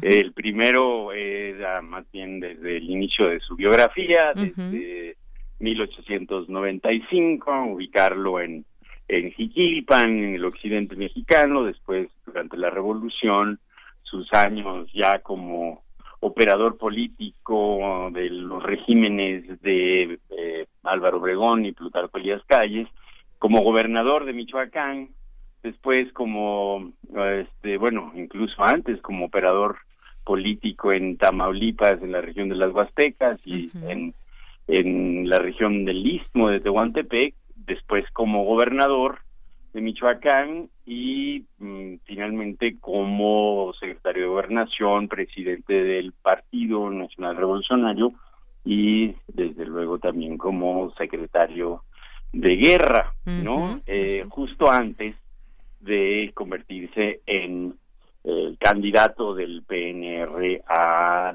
la presidencia de la República en 1933, a finales de 1933. Ahí termina el primer volumen.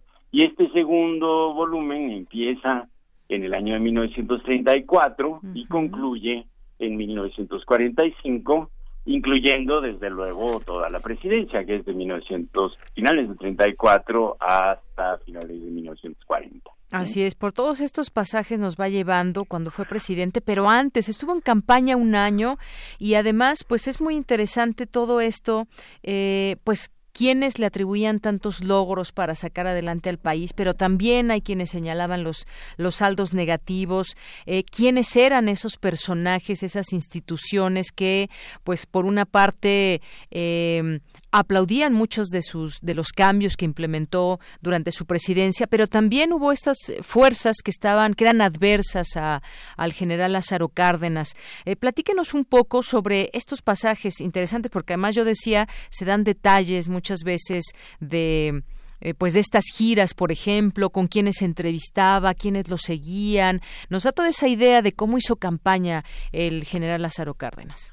Bueno, eh, se trata de una campaña, yo casi debería calificarla como la primera campaña política moderna del siglo XX, porque implica no solamente recorrer gran parte del país, eh, recorrer a un, país que se encontraba bastante mal comunicado, ¿no? Todavía eh, no había tantas carreteras, desde luego el ferrocarril estaba reconstituyéndose, había desde luego rutas marítimas y unas pocas rutas aéreas. Entonces, realmente el recorrido que tiene que hacer el país lo hace pues a través de todos estos medios y es una campaña que tiene principalmente dos uh, dos tendencias. Una es eh, pues mostrar, dar a conocer al candidato dar a conocer lo, el programa del plan sexenal que el propio Partido Nacional Revolucionario había eh, desarrollado, inventado, estructurado en 1933 y eso por una parte y por otra parte también hacer un primer diagnóstico de cómo se encontraba el país, quién, cuáles eran las fuerzas políticas, cuáles eran las distintas fuerzas de desarrollo en las distintas identidades y de hecho es eh, es una campaña que a diferencia de lo que conocemos hoy en día como campaña es una campaña con poca gente no es este son, son comitivas chicas no pequeñas que van deambulando, ¿verdad?, de un pueblito a otro, ¿no? Van eh, enterándose de qué es lo que está sucediendo en cada uno de estos pueblos y también mostrando eh, el interés y las posibilidades que se tendrían de echar a andar pues, pequeños proyectos de desarrollo y de reestructurar también este enorme modelo que se va a tratar de instrumentar de una mejor y mayor distribución equitativa de la riqueza en este país, ¿no? Que es una de las características del propio cardenismo, ¿no? O sea, es, es, el modelo es, eh, por una parte, impartir una mayor justicia social, pero sobre todo, ¿verdad?, distribuir de manera mucho más equitativa la riqueza nacional y particularmente también este, tratar de eh, y, digamos, eh, dirigir al país hacia una colectivización, hacia un modelo que tiene muchos uh, atisbos y visos del socialismo, ¿no? Que están presentes en la educación, que están presentes en la formación de los ejidos, que están presentes en la organización de los trabajadores y vaya de lo que se trataba en esa campaña era de, mostrar precisamente ese proyecto que, que se que pretendía instrumentar y que finalmente sí se instrumentó en gran parte del país durante el propio sexenio, ¿no? Entonces, el este la, la campaña es un es un también una, una especie de demostración de que lo que se quería hacer era otra cosa, ya no continuar con lo que había sucedido, ¿verdad? Este, eh, en los años previos, ¿no? Que había sido un poder muy, muy, universo, muy unipersonal, que estaba concentrado en un grupo muy específico, el, que está que, digamos orbitaba alrededor de la de la personalidad de Plutarco Elías Calles. Ahora de lo que se trata es precisamente de orientarlo no tanto en función de una personalidad, sino principalmente a partir de un proyecto nacional, ¿no? Ese es el, el, el, planteamiento, digamos, de este año de 1934. Cuando asume la presidencia, que además gana el, las elecciones, ¿verdad? Con todo el aparato político del Partido Nacional Revolucionario. Y, una derecha que estaba ahí como muy necia, el sector empresarial, terrateniente, que... Esos, esos pues todavía no se acababan de manifestar, estaban bastante golpeados, ¿no? Este, la, la, la derecha, sobre todo la, la, derecha eclesiástica, acababa de pasar ya por el famoso modus vivendi, ¿verdad? En 1929. Entonces la, la, la iglesia estaba medio apaciguada, podríamos decir, aunque había también todavía cierta efervescencia. Y los eh, y los terratenientes, pues desde luego estaban muy molestos con los propios revolucionarios, porque los revolucionarios se estaban convirtiendo también a su vez en terratenientes. Entonces sí hay una derecha, pero todavía no está tan claramente definida, ¿no? este, que, sin embargo sí, sí, construían más claramente, ¿no? ¿Perdón? que sin embargo construían una imagen también negativa de lo que ya en lo posterior de lo que fue su sexenio, ¿no?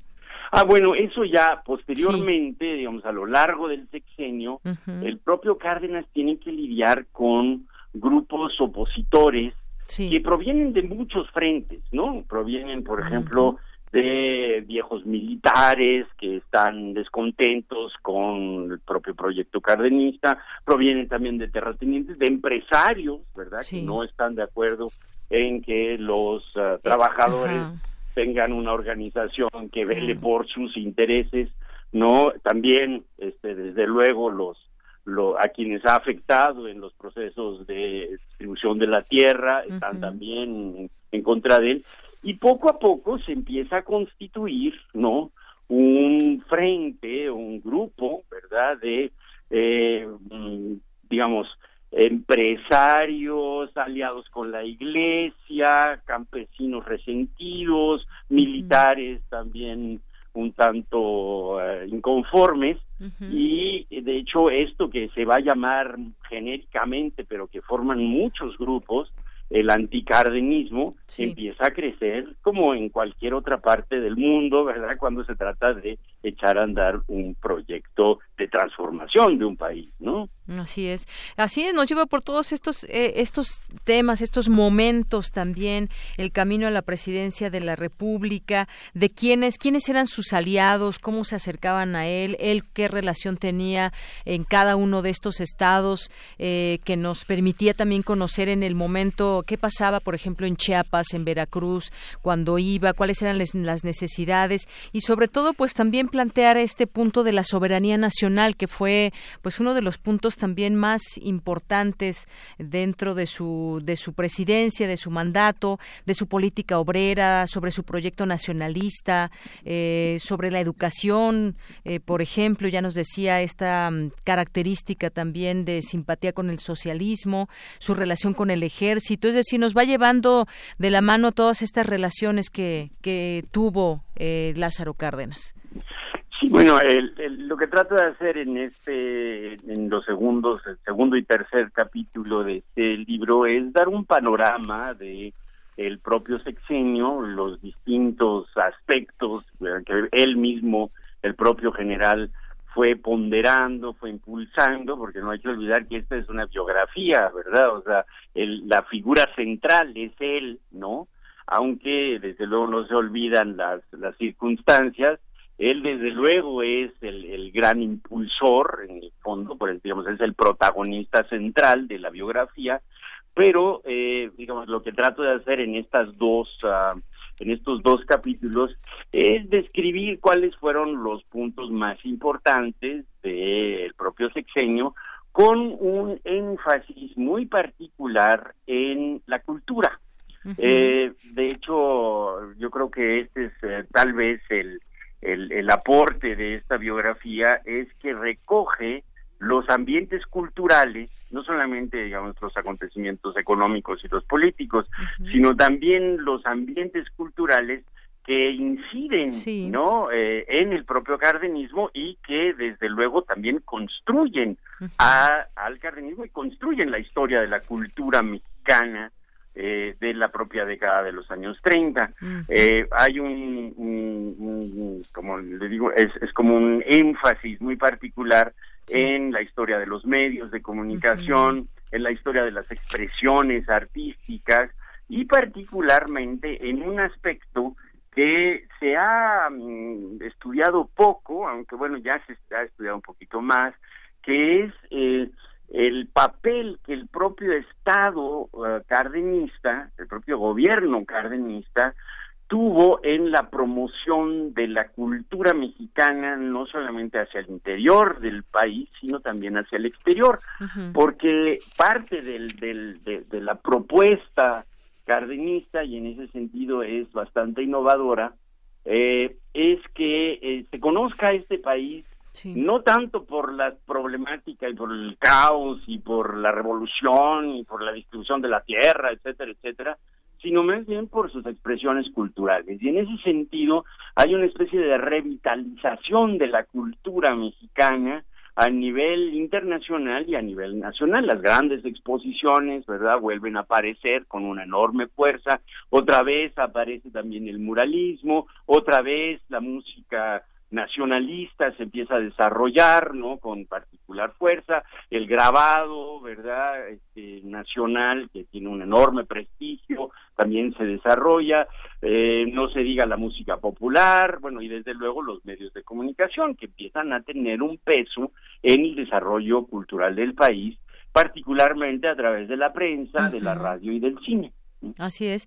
Y bueno, también me, me, gustó mucho del libro, por ejemplo, nos lleva también, por ejemplo, a los aspectos, al aspecto familiar, cuando estaba pues regresando de momentos fuertes de la gira eh, eh, en campaña, todavía, pues eh, el año de 1934, me, me parece que ya venía y estaba con su esposa. Nos dice dónde vivía, además, en la calle de Wagner 50, en la colonia Guadalupe en San Ángel.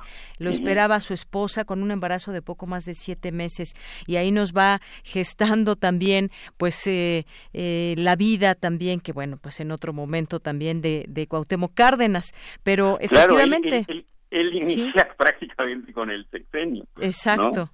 Entonces nace nace Cuauhtémoc eh, justo unos unos mesecitos antes de que de que Cárdenas eh, la presidencia. ¿no? Así es, y bueno, ya nos lleva a todo lo que fue los primeros, digamos, momentos que también fueron bastante fuertes, los primeros zafarranchos incluso en su, en su presidencia, el presidencialismo también, una de las características importantes del régimen cardenista, que a partir de entonces fue su capacidad para consolidar un presidencialismo fuerte sin el uso de armas digamos es es un es una también de las múltiples eh, aportaciones que hace el cardenismo a la cultura política mexicana no o sea viniendo de la propia revolución en la que el militarismo era eh, y sobre todo la violencia era un elemento cotidiano ya durante la época cardenista, a pesar de que él es un militar y desde luego Manuel Ávila Camacho, eh, su, sucesor, también son militares,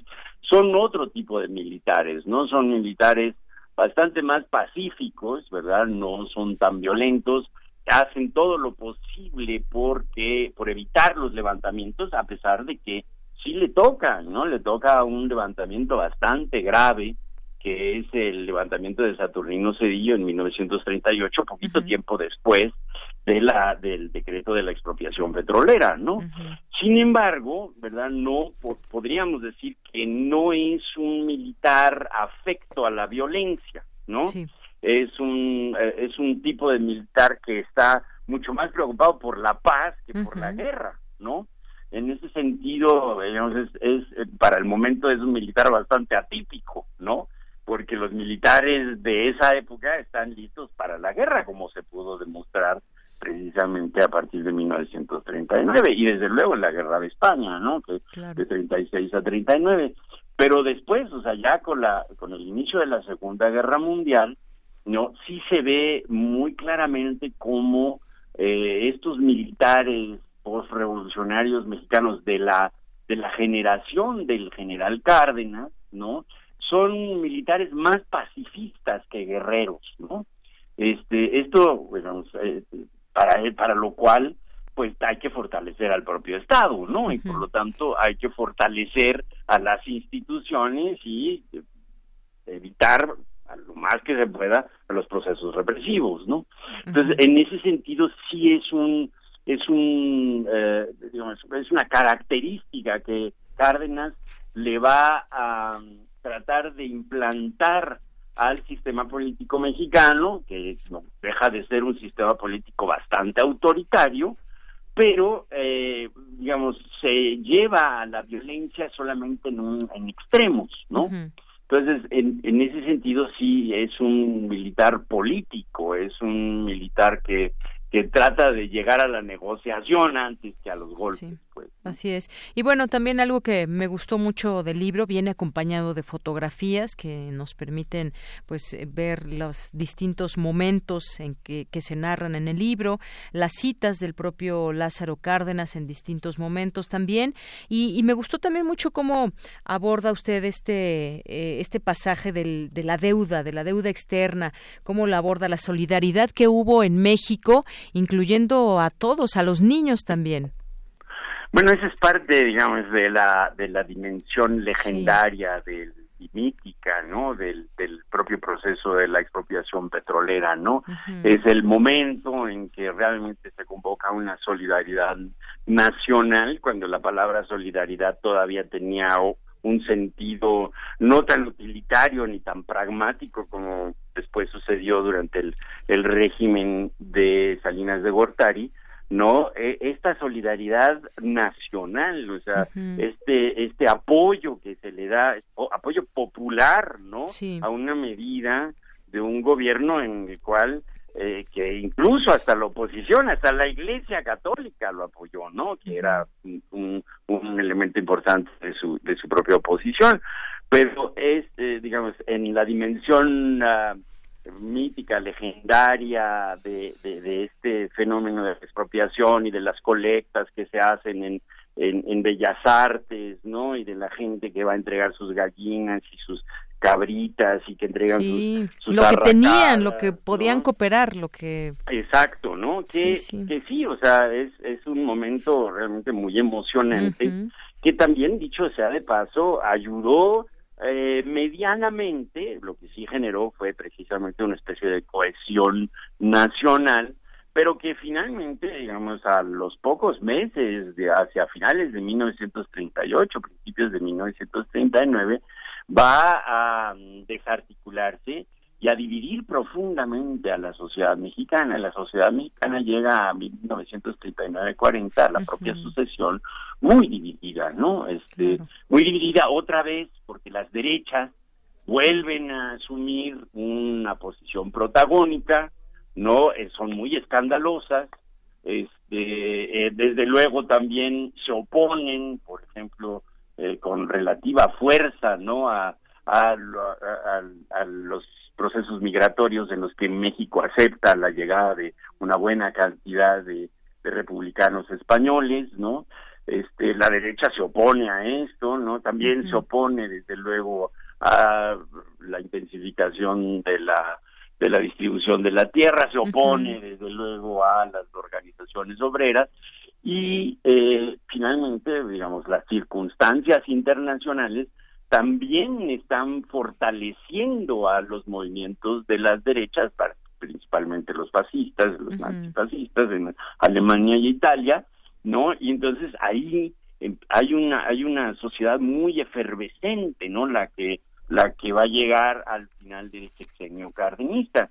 Y el final del sexenio cardenista es un final bastante dramático, porque esta sociedad dividida sí se confronta bastante entre sí, y por lo tanto es necesaria impulsar una idea que después eh, Ávila Camacho la va a retomar prácticamente como una este digamos una consigna de estado que es precisamente la unidad nacional no pero la unidad nacional viene directamente de este momento de de, los años de 38 1939 en que se hace un llamado a hay que fortalecer la unidad nacional precisamente por las circunstancias internacionales. Así es. Bueno, pues me parece una lectura muy entretenida, una lectura que nos ilustra sobre los años de Lázaro Cárdenas, que ya nos situaba en estos tres eh, tomos. Tenemos, tengo yo en mis manos el segundo, que fue en el que nos centramos a hablar el día de hoy. Por supuesto, es muy recomendable. Trae además pues toda la bibliografía a la que usted pues tuvo acceso para pues hacer todo este libro y bueno, un personaje del que se sigue hablando, del que se sigue escribiendo, un gran personaje dentro de la historia de nuestro país. Pues le agradezco mucho Ricardo Pérez Montfort que haya estado aquí con nosotros en Prisma RU de Radio UNAM. No, muchísimas gracias a ustedes y les mando un afectuosísimo abrazo a todos los colegas de radio. Muchísimas gracias. Un abrazo para usted también. Hasta luego, gracias. Hasta luego. Bueno, pues este libro de Ricardo Pérez Montfort es de Lázaro Cárdenas, un mexicano del siglo XX, el tomo 2, la editorial es Debate. el monto de la demanda económica que las propias empresas llevaron ante los tribunales judiciales por inconformidad con las resoluciones de los tribunales del trabajo bueno, pues este fue parte del discurso de Lázaro Cárdenas pronunciado en 1938 con motivo de la expropiación petrolera, pues parte también de cómo quisimos pues ilustrar este ese aquellos momentos y todo lo que viene impreso en este libro. O de algunas de ellas mediante una simple declaratoria de insolvencia, como se pretende hacerlo en el presente caso, no haciendo más que incidir con ello en la tesis misma de la cuestión que ha sido fallada. Hay que considerar que un acto semejante destruiría las normas sociales que regulan el equilibrio de todos los habitantes de una nación, así como el de sus actividades propias, y establecería las bases de procedimientos posteriores a que apelarían las industrias de cualquiera índole establecidas en México. Y que se vieran... Porque tu opinión es importante, síguenos en nuestras redes sociales, en Facebook como Prisma RU y en Twitter como arroba PrismaRU. Queremos escuchar tu voz. Nuestro teléfono en cabina es 55 36 43 39.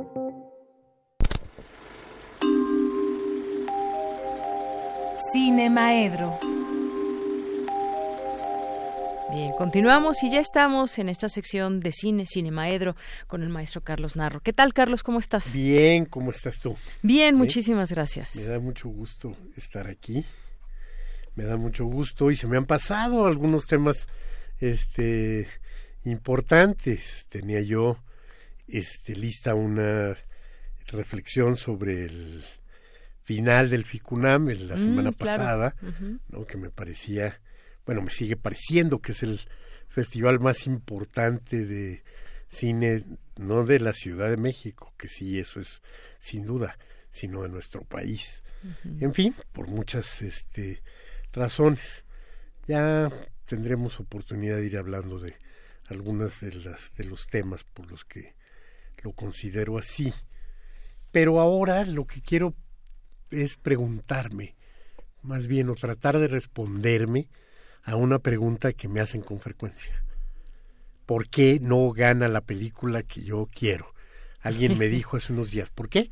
Siempre las películas que yo creo que van a ganar no ganan. Y yo digo, pues porque no te preguntas qué película va a ganar, sino dices, esta es mi película favorita y yo quiero que gane. Pues sí. Entonces, no viene un, este, un análisis que nos permita saber cómo se decide este que gane tal película o tal otra, ¿no? Yo escuché y leí en redes sociales cosas tan extremas como no era penal, ¿no? este, nos robaron, le robaron a Cuarón, eh, por ejemplo, en los Óscares.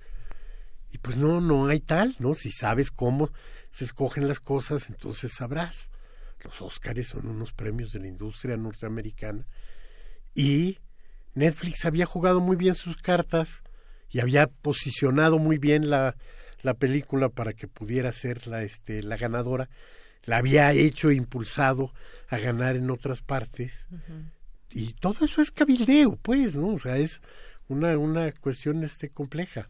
Más allá de la película. Claro, más allá de la película.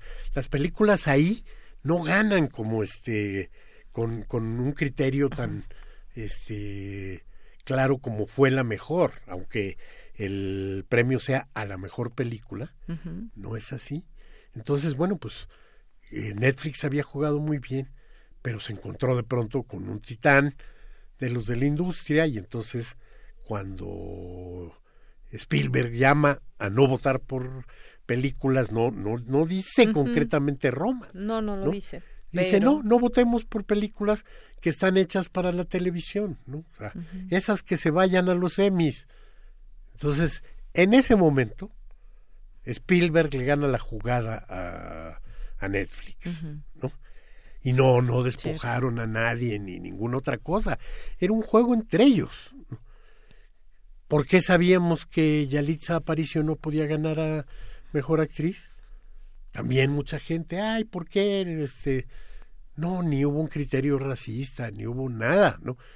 En los Óscares, para los premios de los actores, los da la gente que está registrada en el sindicato de los actores. Entonces, obviamente, eh, están por alguien de su propio gremio, ¿no? Y, nunca se lo van a dar. Además. Y nunca se lo van a dar a, la recién llegada. ¿no? ¿Por qué? Pues porque son actores y actrices votando por ese premio. Incluso vemos de pronto este casos que sí parecían increíbles cuando uno decía, obviamente la mejor fotografía de este año fue del Chivo Lubeski el Chivo estuvo nominado varias veces antes de ganar y no se lo daban. ¿Por qué? Pues porque entre los fotógrafos había un asunto así de, oye, tal colega que ha sido amigo nuestro y que no lo ha ganado y que está compitiendo, y entonces quedaba de lado este Lubeski, incluso en una ocasión con dos de las cinco nominaciones y no la ganó. Entonces, bueno, podemos entender quién va a ganar si sabemos quién y cómo va a premiar. ¿no? Entonces, por ejemplo, Ficunam mismo. ¿no? En Ficunam, yo te juro, yo quería que ganara una película, yo quería que ganara la, la del ombligo de, ¿cómo se llama? Es una palabra en mixteco justamente. Este, y no ganó. Sí. Y yo quería que ganara porque... El, ombligo de Guidani. De Guidani, película de Javi Salas. Sala, ¿no? Sala nada más, apellido en singular. Y entonces yo quería que ganara esa película. Sí, la mayoría de los chicos del Retorno a la Razón estaban por la película de Ira Gómez Concheiro, ¿no? Les gustaba. Y yo les digo, no va a ganar ninguna de nuestras favoritas. ¿No? Y entonces, claro, este gana Príncipe de Paz de Clemente Castor Reyes. ¿Por qué? Porque las características del jurado de Ficunam y del propio Festival Ficunam hacen que la película más experimental, más audaz, más innovadora, este, sea la, este, la que escoge el jurado, porque sabe que está en un festival de esas características. Yo, ¿por qué todavía tenía esperanzas de que ganara el ombligo? Pues porque era una película hablada en este en Mixteco, porque era una película que, si bien la narrativa era cercana a lo convencional, el tema no lo era y era una película también radical. Que por cierto, además yo quería que ganara porque para mí era una contraparte de, lo, de las virtudes que le han estado viendo a, a Roma decir, no, pues esto no es así. En cambio, en esta película... Eh, Qué lástima que no la vi para poder darte mi opinión. Sí es rebelde, ¿sí? La muchacha eh, tiene que salir de su pueblo con su madre, venirse a vivir a la Ciudad de México, trabajar como sirvientas, y ella decide que esa no es la vida que quiere, ¿no? Y va a terminar este, dejando el trabajo doméstico y que en una actitud de emancipación personal y demás. Entonces dices, ese personaje sí que me gusta.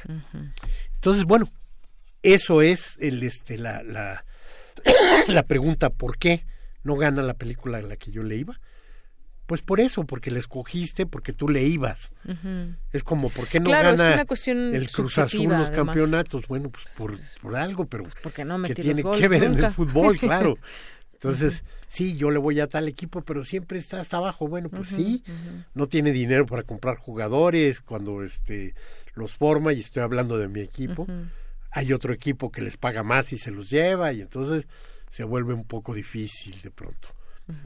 Pues sí, sí, eso sucede muchas veces. Uno piensa que esa película, en comparativa con algunas otras que ya viste, pues tú dices, a ver, por tales razones me parece que esta va a ganar y cómo ganó la otra. Sí, pero finalmente es una cuestión subjetiva también, ¿no? Es una cuestión subjetiva y tiene que ver con quién es el que premia, quién es el jurado. Claro. Y entonces ahí puedes saber más o menos cómo se van a mover las, las cosas, ¿no?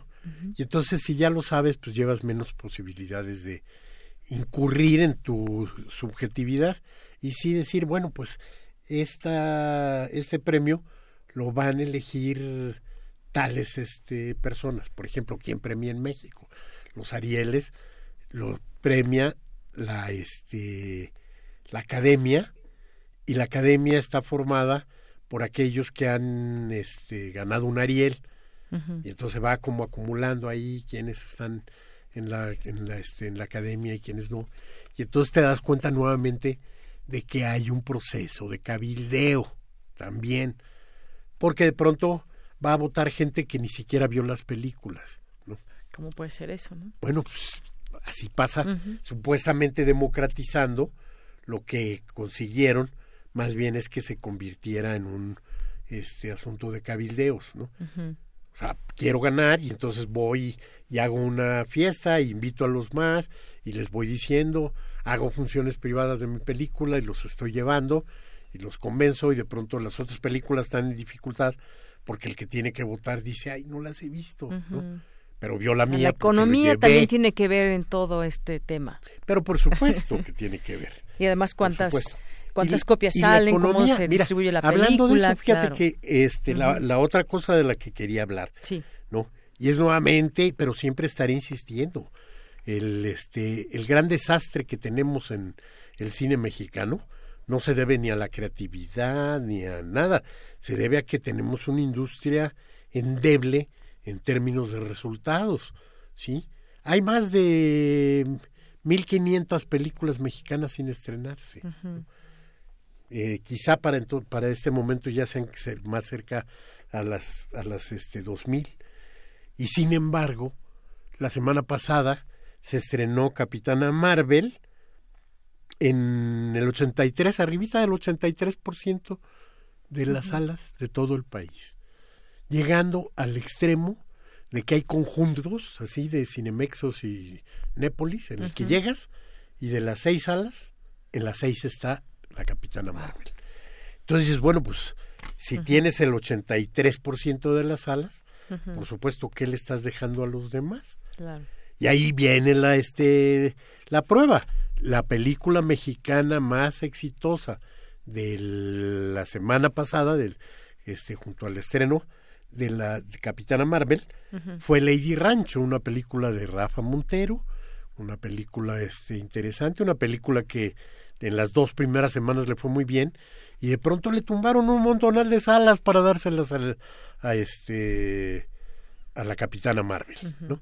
Y entonces Lady Rancho, que iba bien, de pues pronto le se queda ese con, éxito, digamos. Sí, se queda con un pedacito de, de salas y de todas maneras ese pedacito le alcanza para hacer la octava en la taquilla de la semana pasada, pero este obviamente con un número es, bajando de los eh, más de 300 mil espectadores a 115 mil. ¿Por qué? Pues porque no estás ni siquiera en salas suficientes. Y entonces, bueno, ¿Qué pasa cuando le entregamos de esa manera las, este, las alas al cine norteamericano? Pues que tenemos ahogado al cine mexicano. Así es. Bueno, pues veamos Lady Rancho. Entonces, voy a llevar esa, recomendación, veamos Lady Rancho. Muy bien. Pues con esto llegamos al final, Carlos. Muchísimas gracias. No, gracias a ti. Gracias y gracias a usted, Radio Escucha, que nos sintoniza. Mañana lo espero en punto de la una. Todo el equipo también listo. Gracias y muy buenas tardes y buen provecho.